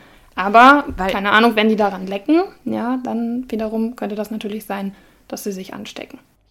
Ich habe halt, das ist denn, ja, kurz, ja. Darf ich kurz dazwischen, Conny? Ähm, Natürlich. Jetzt erfahre ich nachträglich von äh, einer Kundin oder so, ja, mein Hund hat Giardien, das diagnostiziert. Jetzt war der bei mir auf dem Gelände und hat sich da wohl auch äh, entleert mal kotmäßig. Was meinen jetzt? Muss ich das Gelände jetzt sperren? Und wenn ja, wie lange? Oder kann ich irgendetwas tun jetzt als, als Trainer, Trainerin, dass auf, ich trotzdem weiter trainieren auf kann? Auf jeden Fall ist Hygiene wichtig. Also Hundekot entfernen, würde ich ja sowieso immer, achten wir ja auch drauf. Ja. Ähm, die sind aber sehr beständig, sodass du, es gibt jetzt kein Mittel oder so, was du darüber machen kannst und dann ist wieder gut. Also die, die ähm, Kunden, die dann einen Hund haben, der das hat, die haben ja dasselbe Problem. Die haben das dann auch im Haus, die haben das auch im Garten. Es macht halt Sinn, das bestmöglichst zu entfernen. Und ähm, ich glaube, es sind so drei Wochen, dass die ähm, Zysten da im Boden noch ähm, äh, ansteckend sind. Ähm, da muss man dann halt zu Hause schauen, dass der Welpe sich nicht immer wieder infiziert. Auf dem Trainingsgelände würde ich halt dafür sorgen, dass das wirklich gut weggemacht wird ähm, und dass es halt, dass die Hunde da nicht hingehen. Ja, also das weiß ich nicht, kann man ja vielleicht, wenn das die Stelle da genau ist, halt schon absperren und gucken, dass das da nicht ist. Aber zu 100% sicher sein kann man sich ja dann sowieso nicht. Ja, also es ist eigentlich ein schlechtes Image und echt blöd, wenn Kunden eben nicht Bescheid sagen. Die bringen einfach den Hundetrainer und den Hundeplatz in eine echt blöde Situation. Mhm. Ja, wie gesagt, die meisten sind halt wirklich die, sobald sie das diagnostiziert bekommen, melden die sich auch Bescheid, und dann ja. sagt auch der Tierarzt bitte nicht mehr ins Hundetraining gehen. Manchmal ist es aber ja nachträglich, was du gesagt hast. Du kriegst das ja nicht mit. Und ist das so, wenn ein Hund ähm, diese Zysten oder jetzt Giardien hatte und sobald der, wie gesagt, die, ähm, das Medikament bekommen hat, ist der dann frei oder bleibt er ein Leben lang Träger? Hm, der ist dann irgendwann frei. Also wenn der Test negativ ist, scheidet er die ja nicht mehr aus. Aber das heißt ja nicht, dass er das nicht vielleicht wieder aufnimmt. Ja, nur genau, ist er dann erwachsen nicht, und es, nee, das verhindert das nicht. Also ich muss sagen, ich habe echt also wir haben natürlich diese Regel grundsätzlich auch, aber ganz persönlich habe ich echt eine andere Meinung dazu, weil ich einfach denke, ähm, gerade auf dem Hundeplatz ist man doch noch mal viel aufmerksamer und sollte ja darauf achten, dass der Hund jetzt nicht irgendwie alles frisst und unaufmerksam irgendwo schnüffelt und so. Ähm, und ich, ich kenne das halt genauso wie bei dem Thema mit der Grundimmunisierung wo halt viele Kunden ja im, eben dann die Welpengruppe absagen, weil der Tierarzt gesagt hat, die zweite Impfung ist noch nicht da erfolgt. Also sprich, wenn der Hund dann 16 Wochen alt ist, ist er durchgeimpft und dann könnte er mal in die Welpengruppe kommen. Und also natürlich, ne, man muss jetzt nicht irgendwie so das alles herausfordern, aber ich, ich finde halt einfach so verhältnismäßig so viel gefährlicher, dass ein Hund zwei Wochen Welpengruppe verpasst oder ähm, von mir aus auch die Menschen dazu, da können aus nur meiner ganz persönlichen Erfahrung so viel schlimmere Dinge passieren, als äh, das, äh, das geringe Risiko, dass er sich dann eben doch mit Giardien ansteckt oder äh, von mir aus eben Tollwut bekommt in der Welpengruppe. Ähm, das möchte ich nur gesagt haben. Ich weiß nicht, wie ihr das seht, aber ähm, für mich, ne, also das ist auch das, was ich tatsächlich, wenn ich die Möglichkeit habe, den Kunden so sage. Aber ich möchte natürlich da jetzt nicht das, das, äh, die, die, wie soll ich sagen, die Haftung da, da abgeben. Aber trotzdem ist das irgendwie, finde ich, ein schwieriges Thema. Also beim Thema Impfung sehen wir das ähnlich, dass wir sagen, wenn der Welp jetzt nicht vollständig geimpft ist, laut dem Impfschema, bitte trotzdem kommen. Weil, also die Sachen, die ja so gefährlich sind, dass der wirklich dran versterben könnte, weil er keine Impfung hat, sind ja selten geworden, zum Glück in Deutschland. Plus, mhm. wir weisen immer unsere Kunden darauf hin, ist der Hund krank, scheint der krank, bitte nicht zum Training kommen. Also da bin mhm. ich voll d'accord. Bei diesen Giardien-Geschichten, da bin ich ein bisschen vorsichtiger auch. Oder ähm, andere Parasiten, die die haben, wo ich ja wirklich auch noch sage, oder wir auch sagen, nee, nicht kommen. Also wirklich erst, wenn der Tierarzt sagt, was Valerie sagt, der ist wieder theoretisch trainingsfähig, dann äh, bitte erscheinen Sie auch hier, weil genau da ja das Risiko ist, dass ja andere Hunde, ich weiß, was Conny meint, natürlich äh, räumen wir da den Code weg, was machst du ja auch bei dir, Valerie, garantiert, dass da jetzt nicht der Code überall rumliegt, sondern der wird halt von den Kunden dann auch entfernt oder von uns, wenn wir es vergessen haben. Ähm, aber dass natürlich ich auch gucke, dass die Hunde da, wo viele gekotet haben, jetzt nicht irgendwas aufnehmen. Aber man kann es halt nicht verhindern. Und da bin ich eher der Meinung, nee, also das äh, ja, jetzt hast du ja auch gesagt, ja, in der Hundeschule ist er nicht, jetzt trifft er aber draußen andere Hunde. Also der ist ja nicht in Quarantäne, ne? soweit ich das verstanden habe, der Hund, der Giardien hat. Ähm, dass hier natürlich immer ein Risiko ist und was Conny auch meint, das bin ich ja auch so Fan, nicht alle in Watte packen. Also, das, aber, das stimmt. Ich würde aber nochmal differenzieren, ob das wirklich Erkrankungen sind, die ansteckend sind. Also genau. ich, ähm, wenn du jetzt mit einem Welpen in die Welpengruppe gehst und sagst, oder ein Kunde sagt, nee, mache ich auf hm. gar keinen Fall, weil da könnte ein Welpe bei sein, der hätte vielleicht die Giardien und dann könnte sich meiner anstecken, dann bin ich auch eurer Meinung. Aber wenn ich äh, bei einem Welpen nachgewiesen habe mit einem Test, dass der Giardien gerade ausschüttet und da in einer Phase ist, ähm, dann finde ich sehr wichtig, dass der nicht zum Platz kommt und eben nicht äh, andere Welpen ansteckt. Weil Welpen sind tatsächlich mh, hm, ja noch nicht so widerstandsfähig und ich hatte auch schon Welpen im Kurs, die nur sechs Tage bei ihren Besitzern geblieben sind und dann leider verstorben sind. Jetzt nicht aufgrund von Giardien, aber von anderen Erkrankungen. Bei der Impfung würde ich auch noch mal ein bisschen differenzieren. Es gibt hier in Deutschland die Ständige Impfkommission auch für Veterinärmedizin und die äh, aktualisieren regelmäßig da auch ihre Empfehlungen. Die kann man sich auch kostenlos runterladen als PDF und da genau reingucken. Und ähm, das ist auch wieder ein bisschen komplexer. Ähm, beim Welpen ist es nämlich so, oder bei den Impfungen, die wir bisher hatten, dass die Grundimmunisierung, von der man spricht, eigentlich erst nach 15 Monaten abgeschlossen ist. Also eigentlich nach der dritten Impfung. Und 15 Monate, dann haben wir keinen Welpen mehr. Das heißt, da würde man dann ja gar nicht in der Welpengruppe teilnehmen. Aber beim Welpen ist es so, dass der von der Mutterhündin Antikörper mitbekommt über die Muttermilch. Und wenn man den Welpen jetzt mit acht Wochen impft, das wäre die erste Impfung, ähm, dann würde man den tatsächlich in der Welpenzeit, äh, so wird es empfohlen, dreimal impfen. Denn es gibt die sogenannte Impflücke, nämlich die Antikörper, die der Welpe dann von der Mutter mitbekommt, konkurrieren mit dem Impfstoff. Also es kann sein, man impft den Welpen dann, die Impfung wirkt aber gar nicht, weil halt die Antikörper der Mutter das Ganze puffern. Und somit ist man eigentlich so im Konflikt, weil man, also man kann ja sowieso nicht nach der dritten äh, Impfung erst starten in den Welpenkurs, weil es zu spät ist, aber man kann sich nicht so ganz sicher sein, dass der Welpe da geschützt ist. Kann man auch nochmal genauer mhm. danach lesen. Also wen das interessiert, ist ja vielleicht auch nicht so ein Hundebesitzer-Thema. Viele Themen, die wir heute besprochen haben, sind ja vielleicht nicht die äh, Themen, mit der, denen sich jetzt der Hundebesitzer stark beschäftigt, sondern vielleicht auch eher Hundetrainer. Ähm, aber das kann man da nochmal genau nachlesen. Und ich finde auch, da muss man dann abwägen, ist mir die Sozialisierung des Welpen wichtig oder dass er dann halt gesund bleibt. Ein Risiko geht man immer ein und eben auch, wenn man nicht in den Welpenkurs geht, sondern dann stattdessen mit dem Welpen vielleicht in den Hundepark, dass er da Sozialkontakte sammelt oder man geht mit dem um die Ecke spazieren und da könnte der sich anstecken. Da hast du recht, würde ich auch nicht in Watte packen, das kann halt passieren. Mm, und auch ich empfehle, am Welpenkurs sehr frühzeitig teilzunehmen. Also die Welpen mit, wir empfehlen ja so mit 8,5, 9 Wochen, die vom Züchter eher zu übernehmen oder aus der Familie, dann die sich zu Hause eingewöhnen lassen und dann auch im Welpenkurs zu starten. Eben mit der Begründung, mhm. dass man sich da nicht sicher sein kann, dass er da schon geschützt ist und auch nach der 16. Lebenswoche und es dafür auch einfach zu spät ist dann für den Welpenkurs. Da bin ich eurer Meinung. Aber wenn ich jetzt einen Welpen habe, der da äh, Zeichen, also Anzeichen, Krankheitsanzeichen zeigt, die zu den Krankheiten gehören, die da geimpft werden. Also ein Welpe mit Tollwut, der Schaum vom Maul hat und so, der darf natürlich nicht teilnehmen und der muss in Quarantäne und vernünftig behandelt werden. Ja, und das mhm. ist dann schon sehr dramatisch. Also da, das, äh, das finde ich sehr wichtig. Dass da aber eben auch die Hundehalter geschult sind und das auch erkennen können und sich darüber bewusst sind, wann geht es denn dem Welpen schlecht, woran erkenne ich denn, dass er Durchfall hat, mache ich die Haufen weg und sehe das überhaupt und bekomme das mit. Also da finde ich ganz viel Aufklärungsarbeit wichtig. Ach komm, da hast du schon wieder was erwähnt, was äh, mich schon wieder angetriggert hat für die nächste schwarze Folge. Das sind genau diese Kunden, die du beschreibst. Der Welpe ist nicht geimpft. Ja, wir können nicht zur Welpengruppe kommen. Oder der Züchter wirkt da so ein. Nicht zur Welpengruppe gehen, weil der Hund nicht geimpft ist. Latschen aber genau mit dem Hund draußen rum und lassen den jeden x-beliebigen Hund an den mhm. schnüffeln und dahin rennen. Wo ich dann auch immer frage, ja, aber wo ist jetzt der Unterschied? Also, das heißt also, äh, da ist der Impfschutz der fehlende egal. Wenn er draußen Hunde trifft, nur in der Welpengruppe, da ist es dann ganz gefährlich. Da sind dann ganz andere Keime oder sowas.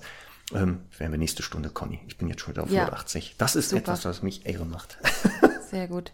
Wenn wir schon beim Thema Welpen sind, also ich habe jetzt in Anbetracht der Zeit noch so für mich zwei, zwei brennende Fragen eigentlich.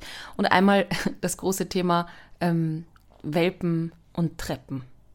Oh ja, Tada. sehr gut. Ist auch, oh, das wäre auch so ein Thema für die schwarze Folge. Ja. Ich ähm, gleich auf. Jetzt, wir, wir können ja viel dazu sagen, aber wir haben ja also auch das medizinische Grundwissen nicht. Du aber schon, Valerie. Deswegen sag mal, was ist deine Meinung dazu? Ich meine, da wird es ja auch in der, wahrscheinlich auch in der äh, Tiermediziner-Innenwelt unterschiedliche Meinungen geben, aber was, wie, was rätst du denn da? Hm, ich finde, bei dem Thema gibt es da gar nicht so starke Diskussionen meines Wissens nach bei uns Tierärzten, denn ich finde, das kann man ganz gut, ähm, da kann man sich ganz gut eine Meinung zu bilden, denn so ein Mittelweg ist wichtig. Mm, ich habe selber die Erfahrung gemacht, dass ich mit meinem Hund im Parkhaus die Treppe runtergefallen bin, weil der dann schon so 25 Kilo gewogen hat und der Schön. sich diese komischen Treppen nicht getraut hat, runterzugehen und wir es eilig hatten und dann zu zweit den runtertragen wollten und dann zu dritt unten lagen. Das, das ist ja mal eine, schöne Anekdote. War mir eine Lehre, ja. Also ich finde ganz wichtig, gerade wenn die Hunde schwerer werden, dass man die nicht mehr tragen kann, dass sie lernen, mhm. die unterschiedlichsten Treppen zu steigen. Ähm, der medizinische Grund dahinter ist, dass solange die Hunde im Wachstum sind mh, mm, und überbelastet werden, dass sich halt negativ auf das Knochenwachstum auswirkt und da Erkrankungen gefördert werden können, die da die Knochen und die Knorpel betreffen und die Gelenke. Ja, das heißt, genauso wie beim Fahrradfahren, beim Joggen. Man sollte den Hund halt nicht äh, zu stark äh, belasten, während der noch in der Wachstumsphase ist. Und dann kommt immer die Frage, ja, wie lange ist das denn? Bei, also bei großen Hunden kann das sogar bis zu zwei Jahre dauern, dass sie dann ganz ausgewachsen sind. Das heißt alles so im, im Maße. Ja? Und wenn man dann Treppensteigen äh, übt und man hat dann im Haus eine Treppe und der Hund soll immer nach oben, muss man den halt am Anfang tragen. Aber man kann denen dann ja schon beibringen, so die letzten drei Stufen selber zu gehen. Wichtig aber, dass das nicht unkontrolliert stattfindet. Ja, also dass der nicht, äh, man achtet die ganze Zeit darauf und trägt den hoch und dann ist irgendwie doch die, das Kindergitter offen und dann ist er doch die Treppe hochgerast und hat sich da irgendwie verletzt oder mh, hm, überfordert, genau. Und wenn ich jetzt so eine mal so Nettwohnung habe und da, also na, so klassisch, ich weiß nicht, wie viele Treppen das dann sind, 20, ähm, und ich habe einen Welpen, jetzt mal unabhängig von der Verletzungsgefahr und so weiter, äh, wenn der da jetzt und sagen wir auch mal, das ist für, für mich auch wichtig, die sind nicht rutschig, weil ich finde eben die Gefahr so eines Traumas ist halt sehr groß, dass der dann doch mal runterrast und eben stolpert und dann nie wieder die Holztreppen geht. Aber sagen wir mal, die sind aus Teppich und sind in Ordnung, sind nicht, nicht offen oder so. Wenn der Welpe jetzt da, äh, sage ich jetzt mal, dreimal täglich rauf und runter läuft, ist das, äh, hat das schon negative Auswirkungen oder würdest du das noch als okay bewerten. Wie viele Treppenstufen waren das? du merkst schon, Dann es ist, es ist relativ. 120 mit rauf und runter, ne? Ja, ich, find, ich finde, also mein persönliches Gefühl ist, so dreimal am Tag finde ich irgendwie schon viel. Also ich würde den zwölf Wochen alten Welpen dann nicht dreimal am Tag hoch und runter rennen lassen, sondern da ist er ja auch noch klein, dann macht es ja jetzt auch nicht den mega Aufwand, den einfach unter den Arm zu klemmen und damit hochzunehmen. Ja, und die letzten drei Stufen selber gehen zu lassen. Wenn er dann ein halbes Jahr alt ist und ich den schon nicht mehr hochnehmen kann, dann bleibt mir ja, wenn ich eine zweigeschossige Wohnung habe, nichts anderes übrig, als den halt mit hochzunehmen. Und da würde ich halt echt darauf achten, dass er das ganz langsam macht, dass er das kontrolliert macht, dass er da nicht hochrennt und dass man halt äh, Wege, die überflüssig sind, äh, nicht geht. Ja, also nicht, weil ich oben was mhm. vergessen habe, muss er wieder mit hochkommen. Dann lernt er halt schon auch mal unten zu bleiben. Mhm. Aber das heißt also auch, wie bei vielen, die Dosis macht das Gift. Ganz genau. Natürlich ja. ganz früh beibringen, Treppen zu steigen, aber halt nicht dieser Massivität, gerade in der Wachstumsphase noch, die bei den meisten Hunden genauso, jetzt kommt es auf die Rasse an, auf die Größe, ein Jahr bis zu drei Jahre manchmal ja dauert. Aber genau, es wäre fatal, den da weiter hochzuschleppen, bis zu einem Jahr, weil das ja manche Züchter dann propagieren, dass man den wirklich ein Jahr die Treppe hoch und runter trägt. Dann haben wir nachher einen Bandscheibenvorfall. Genau, wollte ich gerade sagen. Das heißt, der Hund hat Topgelenke, nur der Halter ist danach äh, ja. pflegebedürftig. Das kann ja auch nicht das Ziel der Übung sein. Und auch was ja hier ganz oft ist, dass Hunde ja ganz anders die Treppen, also wenn die steigen, ja ganz andere ähm, Bewegungsabläufe nutzen. Das ist ja auch wieder so eine menschliche Sache. Wir schließen wieder von uns auf den Hund. Also wenn wir Treppen steigen, wird das auf einen ganz anderen Bewegungsapparat Auswirkungen haben. Beim Hund ja selten. Da sind ja eher die Sprunggelenke, die werden überhaupt eine Belastung beim Hochsteigen erfahren. Und da haben wir selten Hunde, die plötzlich Sprunggelenkprobleme haben durch Treppensteigen. ist auch sowas. Deswegen. Also ich kann da nur empfehlen, da gibt es ein gutes Buch von Professor Dr. Fischer, der hat ja dieses Hunde in Bewegung geschrieben. Auch ein sehr gutes Buch.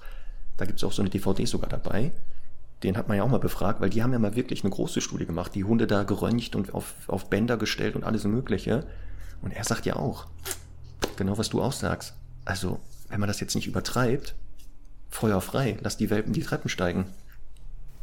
Was man schon vielleicht noch bedenken sollte, ist, wenn die Hunde dann älter werden und ich habe mich für eine große Rasse entschieden, dass es im Alter dann halt so sein kann, dass die keine Treppen mehr steigen sollen. Also wenn jetzt ein Hund zum Beispiel einen Kreuzbandriss hat oder so und Schmerzen, die Treppe hochzugehen, hm, das war bei uns dann nämlich so. Wir konnten das dann gut umstrukturieren, dass ich dann unten wohnen konnte, solange es dem da halt schlecht ging.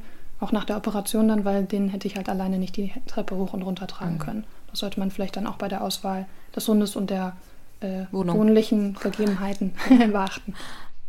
Voll. Ich bin ja froh, dass der Doktor mit zwölf schafft er es noch hier die Treppen rauf und runter. Aber ich, äh, ich werde den bis zum Schluss hochtragen. Ja, der Not trägt dich vorher. Ja. Natürlich. Gegenseitig stützen wir uns dann und ziehen uns da gegenseitig die Treppen hoch und rutschen die runter mit dem Schlitten. Sehr schön. Ja, also es, es gibt ja, ja tatsächlich so Treppenlifts für Hunde, ne? Ja, also ich habe das natürlich. ja gezeichnet, aber ich habe das auch nochmal ja. recherchiert, gibt es. Ja, mhm. alles, das ist ja das Gute. Seit, äh, es gibt Menschen, die, die, die entwickeln das für den eigenen Hund und dann werden andere darauf aufmerksam und dann wird es das geben. Es gibt ja auch schon künstliche Hüftgelenke, alles. Gibt es ja schon alles. Das ist ja, die Hunde haben es geschafft. Die haben es geschafft. die besser versorgt werden als ich teilweise. Das ist schon mal super. Äh, ja, pass auf, zum Thema Welpen noch.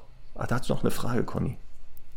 Nein, nicht zum Thema Welpen, sondern zu einem anderen Thema, das ich noch hätte. Ja. Oder hast du noch was vorher? Nein, nein. nein. Gut. Ähm, für mich ganz oft gefragt, weil wir ja oft auch so trainieren mit Futterbeutel und Apportieren und so. Äh, ist das denn nicht, also äh, ist das okay, wenn die Hunde quasi während des Apportierens immer wieder fressen und sollen die nicht eher nach dem Fressen ruhen, ähm, wegen Gefahr auf Magendrehung und so? Was, was ist denn da jetzt so Stand der Wissenschaft? Ja, vielleicht ist da erstmal wichtig, einmal zu gucken, was ist denn eine Magendrehung? Hm, das bedeutet halt bei äh, Hunden, dass die, da weiß man die Gründe nicht so ganz genau, dass der Magen halt stark aufgast und der Magen äh, ist halt am, an der Körperhöhle oben befestigt hm, und das kann sich drehen. Also im, im Buch habe ich so ein Beispiel genommen, wenn man jetzt so ein Geschirrtuch an einem Stuhl festmacht und man dreht das, also wickelt das so auf, dann kann man sich vorstellen, wenn da jetzt Blutgefäße und Venen, äh, also Arterien und Venen drin wären und der, äh, die Speiseröhre, dann dreht sich das so ab, dass da nichts mehr durch kann. Und das ist tatsächlich bei der Magendrehung dann auch gefährlich, sodass der Magen nicht mehr richtig durchblutet wird und andere Organe und letztendlich mhm. der Hund dann äh, einen Kreislaufkollaps bekommen kann, was dann schnell lebensgefährlich werden kann. Also eine Magendrehung ist ein absoluter Notfall, das muss man schnell erkennen können und dann reagieren. Man weiß jetzt aber noch nicht so genau, wie das zustande kommt. Man vermutet, dass Hunde, die einen, einen, einen tiefen Rumpf haben, ähm, dass das da eher passieren kann, vielleicht dann auch wegen dieser Aufhängung ähm, dass, das da, dass der Magen da nicht so stabil drin hängt und sich das eher drehen kann. Ähm, und es gibt auch Vermutungen, dass wenn der Hund unter Stress gerät, wenn er sich schnell bewegt, dass das das fördern kann. Ähm, aber es ist halt nicht bewiesen, also es ist nicht so, dass man das in Relation setzen kann. Jeder Hund, der eine Magendrehung hatte, der hat vorher irgendwie Apportiertraining gemacht ähm, oder äh, sich stark bewegt, war joggen oder so. Grundsätzlich mhm. finde ich das schon wichtig, dass man sagt, okay, wenn die gefressen haben, dann ist es alles ein bisschen ruhiger. Also ich würde dann nicht Hochleistungssport machen. Kennen wir Menschen ja auch, ne? Wenn man Klar. sich Weihnachten mal über Essen gegessen hatte, dann äh, will man ja auch nicht unbedingt Sport machen. Mhm. Ich im, äh, also ich habe äh, im Kundenkreis tatsächlich drei Hunde, die eine Magendrehung hatten. Ähm, ein Hund tatsächlich, der auch daran verstorben ist. Und da habe ich keinen Zusammenhang gesehen zwischen der Bewegung nach dem oder mit dem Apportieren. Ihr könnt das ja auch bestätigen. So viele Kunden von uns machen Apportiertraining mit dem Futterbeutel. Da haben wir keine Magendrehung, die wir sehen können. Ähm, bei den Hunden, die ich kenne, war das so einmal äh, ein Hund, das ist auch aus unserem Kollegenkreis, der äh, starke Angst vor Silvester hatte, ähm, dann sehr nervös war und die Besitzerin halt gesagt hat, okay, jetzt fütter ich den nicht, der ist so unter Stress. Dann hatte der sich ein bisschen beruhigt und hat dann gefressen und dann hat sie ziemlich schnell äh, ja, die Symptome erkennen können, dass er das hatte, wurde schnell mhm. operiert und hat das auch überlebt, aber es war halt ein ziemlicher Schreck. Hm, also da kann man sagen, vielleicht hatte das mit dem hohen Stressempfinden des Hundes zu tun. Ich habe einen Kundenfall, da war die Kunde nicht zu Hause, die kam dann wieder und der ähm, Hund ist leider daran verstorben und hatte da eine Magendrehung. Mhm. Also hat dann auch irgendwie gefressen, während sie äh, nicht da war, aber hat danach ja dann auch nicht irgendwie Bewegung gemacht oder Training oder irgendwas. Ja, ja und äh, jetzt muss ich mir gerade überlegen, was war der dritte Fall? Der fällt mir jetzt gerade nicht ein, aber auch da ja. war kein Zusammenhang mhm. zu erkennen irgendwie mit Bewegung mhm. und dass mhm. der Hund deshalb eine ähm, Magendrehung hatte. Was halt echt wichtig ist. Genau. Kannst du nochmal, weil du ja gesagt hast, die Symptome erkennen, nochmal kurz so die wichtigsten mhm. Symptome ähm, unseren äh, Stundis und den Hundehalterinnen und Hundehaltern nennen?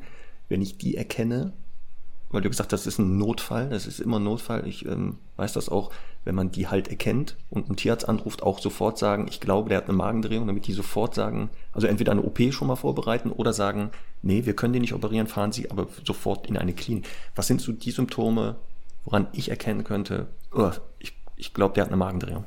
Ja, also erstmal ist das sehr schmerzhaft. Also man sieht alle Symptome, die auf Schmerzen zurückzuführen sind.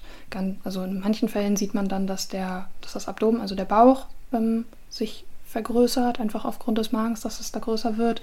Woran erkennt man Schmerzen oder Stress? Der Hund hechelt stark, der mag sich nicht mehr hinlegen, ähm, der steht vielleicht breitbeiniger, weil der, ähm, weil der Bauch mhm. wehtut.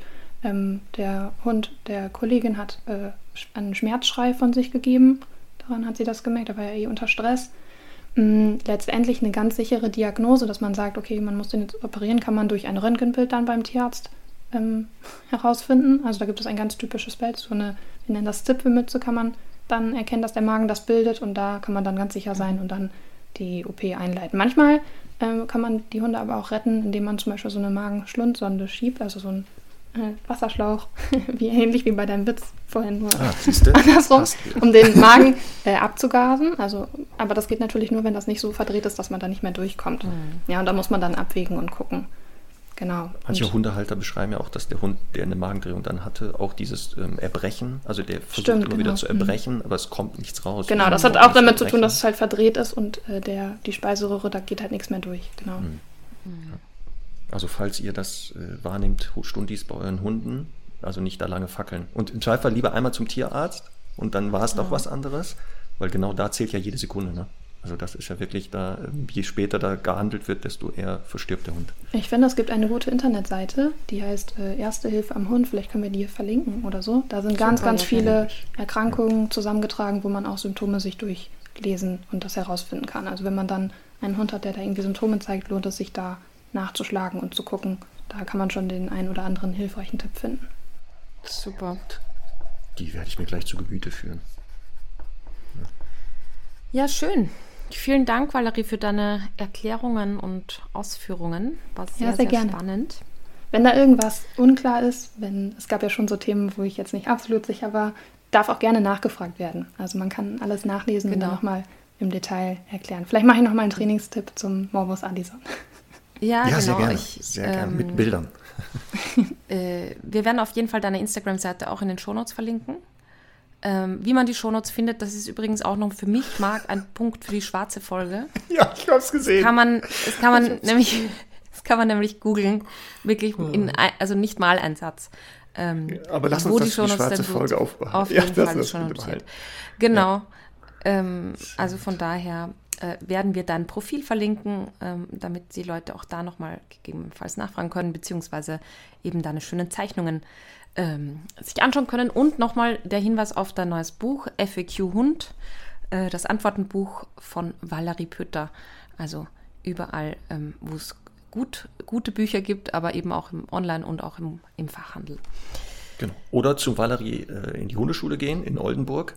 Im Ja, Raum Oldenburg bist du ja. Und dann da das Buch von dir vielleicht erwerben käuflich. Genau. Mit direkt Widmung. Ja, Widmung. ich male euch auch was drauf, genau. Ja, sehr gut. Finde ich super. Super. Sehr schön. gut. Aber Conny, weißt du was? ja. Ich Nein. glaube, du, du wirst etwas nicht erraten. Eine der alten Kategorien, das errätst du nie. Farb den Jingle. Das errätst du nie. So, pass Hau auf, raus. Conny. Der, wir, das passt ein bisschen zum Thema sogar. Wir haben ja, Ja. gerade gehört, so ähm, Hunde krank und manchmal auch mit Tod und so. Es gibt ja den Begriff vor die Hunde gehen. Ja. Wo kommt das denn bitte her? Wo kommt das? Valerie, falls du das weißt, darfst du gerne eingreifen. Bist mein Joker. Vor die Also nicht Hunde auf den gehen. Hund gekommen. Ja, ja, den, ja. Also vor die, Hunde gehen gehen. heißt ja quasi so ein bisschen so. so äh, Also umgangssprachlich ne? für alle, die es nicht wissen, genau. Also äh, äh, verrecken ist ein, ein, Elend. Genau, ist eher negativ. Würde ja zur schwarzen Folge Ja, passen, hat das aber- irgendwas mit Wachhunden zu tun, dass man vor denen ist? Okay, dann bin ich. Es hat schon damit zu tun, dass man vor Hunden ist. Da bist du schon mal auf der richtigen. Aber es hat mit Wachhunden Vor nicht so den richtig zu tun. Hunden. äh, also irgendwas mit Kampfarenen? Nein. Komm, sag jetzt. Das ist spannend. Also genau weiß man es wieder nicht, aber es gibt drei so. Erklärungsversuche. Aber das ist das Gute. Aber du warst schon wieder vor davor. Bei der Jagd gibt es ja die sogenannte Treibjagd. Ja. Die Hunde ja die Beute vor sich hertreiben auf die Jäger zu. ja. Und äh, wenn die Beute vor den Hunden gegangen ist, gelaufen ist, dann war es besser, schnellstmöglich von den Jägern erschossen zu werden, als wenn die Meute dich erwischt und dann dich zerreißt. Da könnte das herkommen, vor die Hunde gehen. Ja, also, Dann gibt es aber auch noch die Erklärung, damals ähm, einige, ähm, wenn die äh, zum Tode verurteilt wurden und auf dem Weg zum äh, Galgen oder sowas waren, mussten die einen Hund tragen, warum auch immer, weiß man nicht, oder wurden mit Hunden aufgehängt. Das ist auch wieder so ein Irrsinn, was Menschen, ne? Warum werden da Hunde aufgehängt? Das verstehe ich überhaupt nicht. Und die dritte, das kann sein, ähm, das kann. Achso, und da geht man dann vor den Hunden quasi. Genau, man geht Mhm, vor den okay. Hunden sozusagen, also man Okay. folgt den Hunden auf dem Weg zur Hinrichtung. Ja. Und die dritte Erklärung, das ist auch auf den Hund gekommen, so ähnlich, ähm, in den Schatztruhen oder in den Truhen, wo die Leute ihre ähm, Wertgegenstände gelagert haben und ihr Geld, war ganz oft am, am Boden der Truhe ein Hundekopf aufgemalt. Der sollte das bewachen. Und wenn man die Truhe dann, also wenn man zu viel ausgegeben hat, hat man ja ganz schnell dann, die war leer und hat den Hund gesehen und ist dann auf den Hund gekommen, beziehungsweise ist vor die Hunde gegangen. War dann halt bettelarm. Das könnten die drei Erklärungen sein. Na gut. Tja. Haben wir auch wieder was gelernt, ne? Wieder was gelernt, ja. Aber so richtig auch wieder nicht. Übrigens, weil du Treibjagd gesagt hast, wir, also ich freue mich wirklich sehr ähm, über das tolle Feedback ähm, der Folge mit Andreas, ne, als Oh ja. äh, Andreas Gomsi zu Gast war. Ähm, das hat uns wirklich sehr gefreut, weil das war genau so die Idee, dass wir halt einfach so das Thema ein bisschen ähm, ja, unfeindlich hier erklären und, und so ein bisschen Bewusstsein für beide Seiten schaffen. Und mm, ja, mich freut das sehr, dass das so gut angekommen ist. Wobei wir zu unkritisch angeblich waren. Wir hätten da viel Zu kritischer unkritisch. zum Thema Jagd sein müssen, wurde mir Ja, mitgeteilt. das habe ich nur einmal, habe ich nur einmal so gelesen. Also ich bin ja sehr, sehr kritisch beim Thema Jagd und habe mit für mich persönlich da jetzt auch kein Blatt vor den Mund genommen.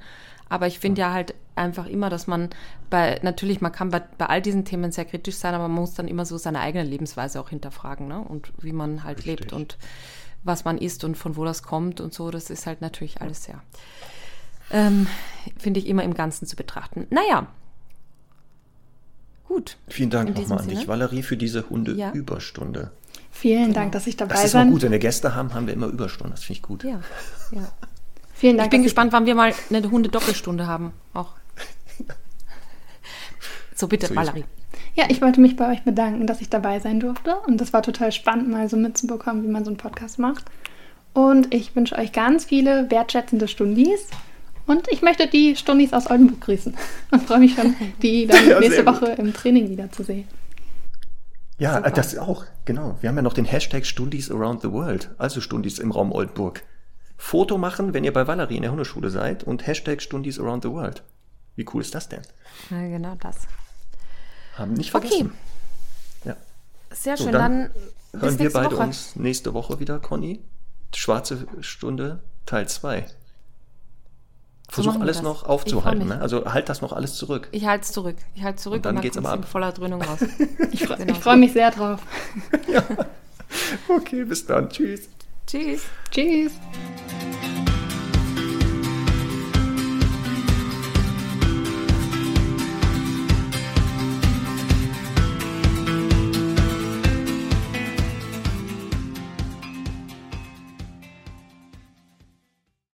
Diese Hundestunde wurde euch von Nordheld, der starken Hundenahrung aus Norddeutschland, präsentiert. Leider werden Hunde in puncto Ernährung immer sensibler. Da wird die Suche nach dem richtigen Futter oft zu einer echten Herausforderung. Bei Nordheld gibt es Hundenahrung und Snacks aus besonders hochwertigen Rohstoffen, die außerordentlich gut für Unverträglichkeiten und Allergien geeignet sind. Nordheld Hundenahrung ist getreide- oder glutenfrei und mit nur einer Fleisch- oder Fischquelle aufgebaut. Und bei den Snacks aus reinem Fleisch wird komplett auf Zusatzstoffe verzichtet. Nassnahrung gibt's natürlich auch, ganz ohne Schnickschnack aus purem Fleisch. Ihr wollt Nordheld probieren? Mit dem Rabattcode Hundestunde könnt ihr auf nordheld.com 10% auf euren ersten Einkauf sparen.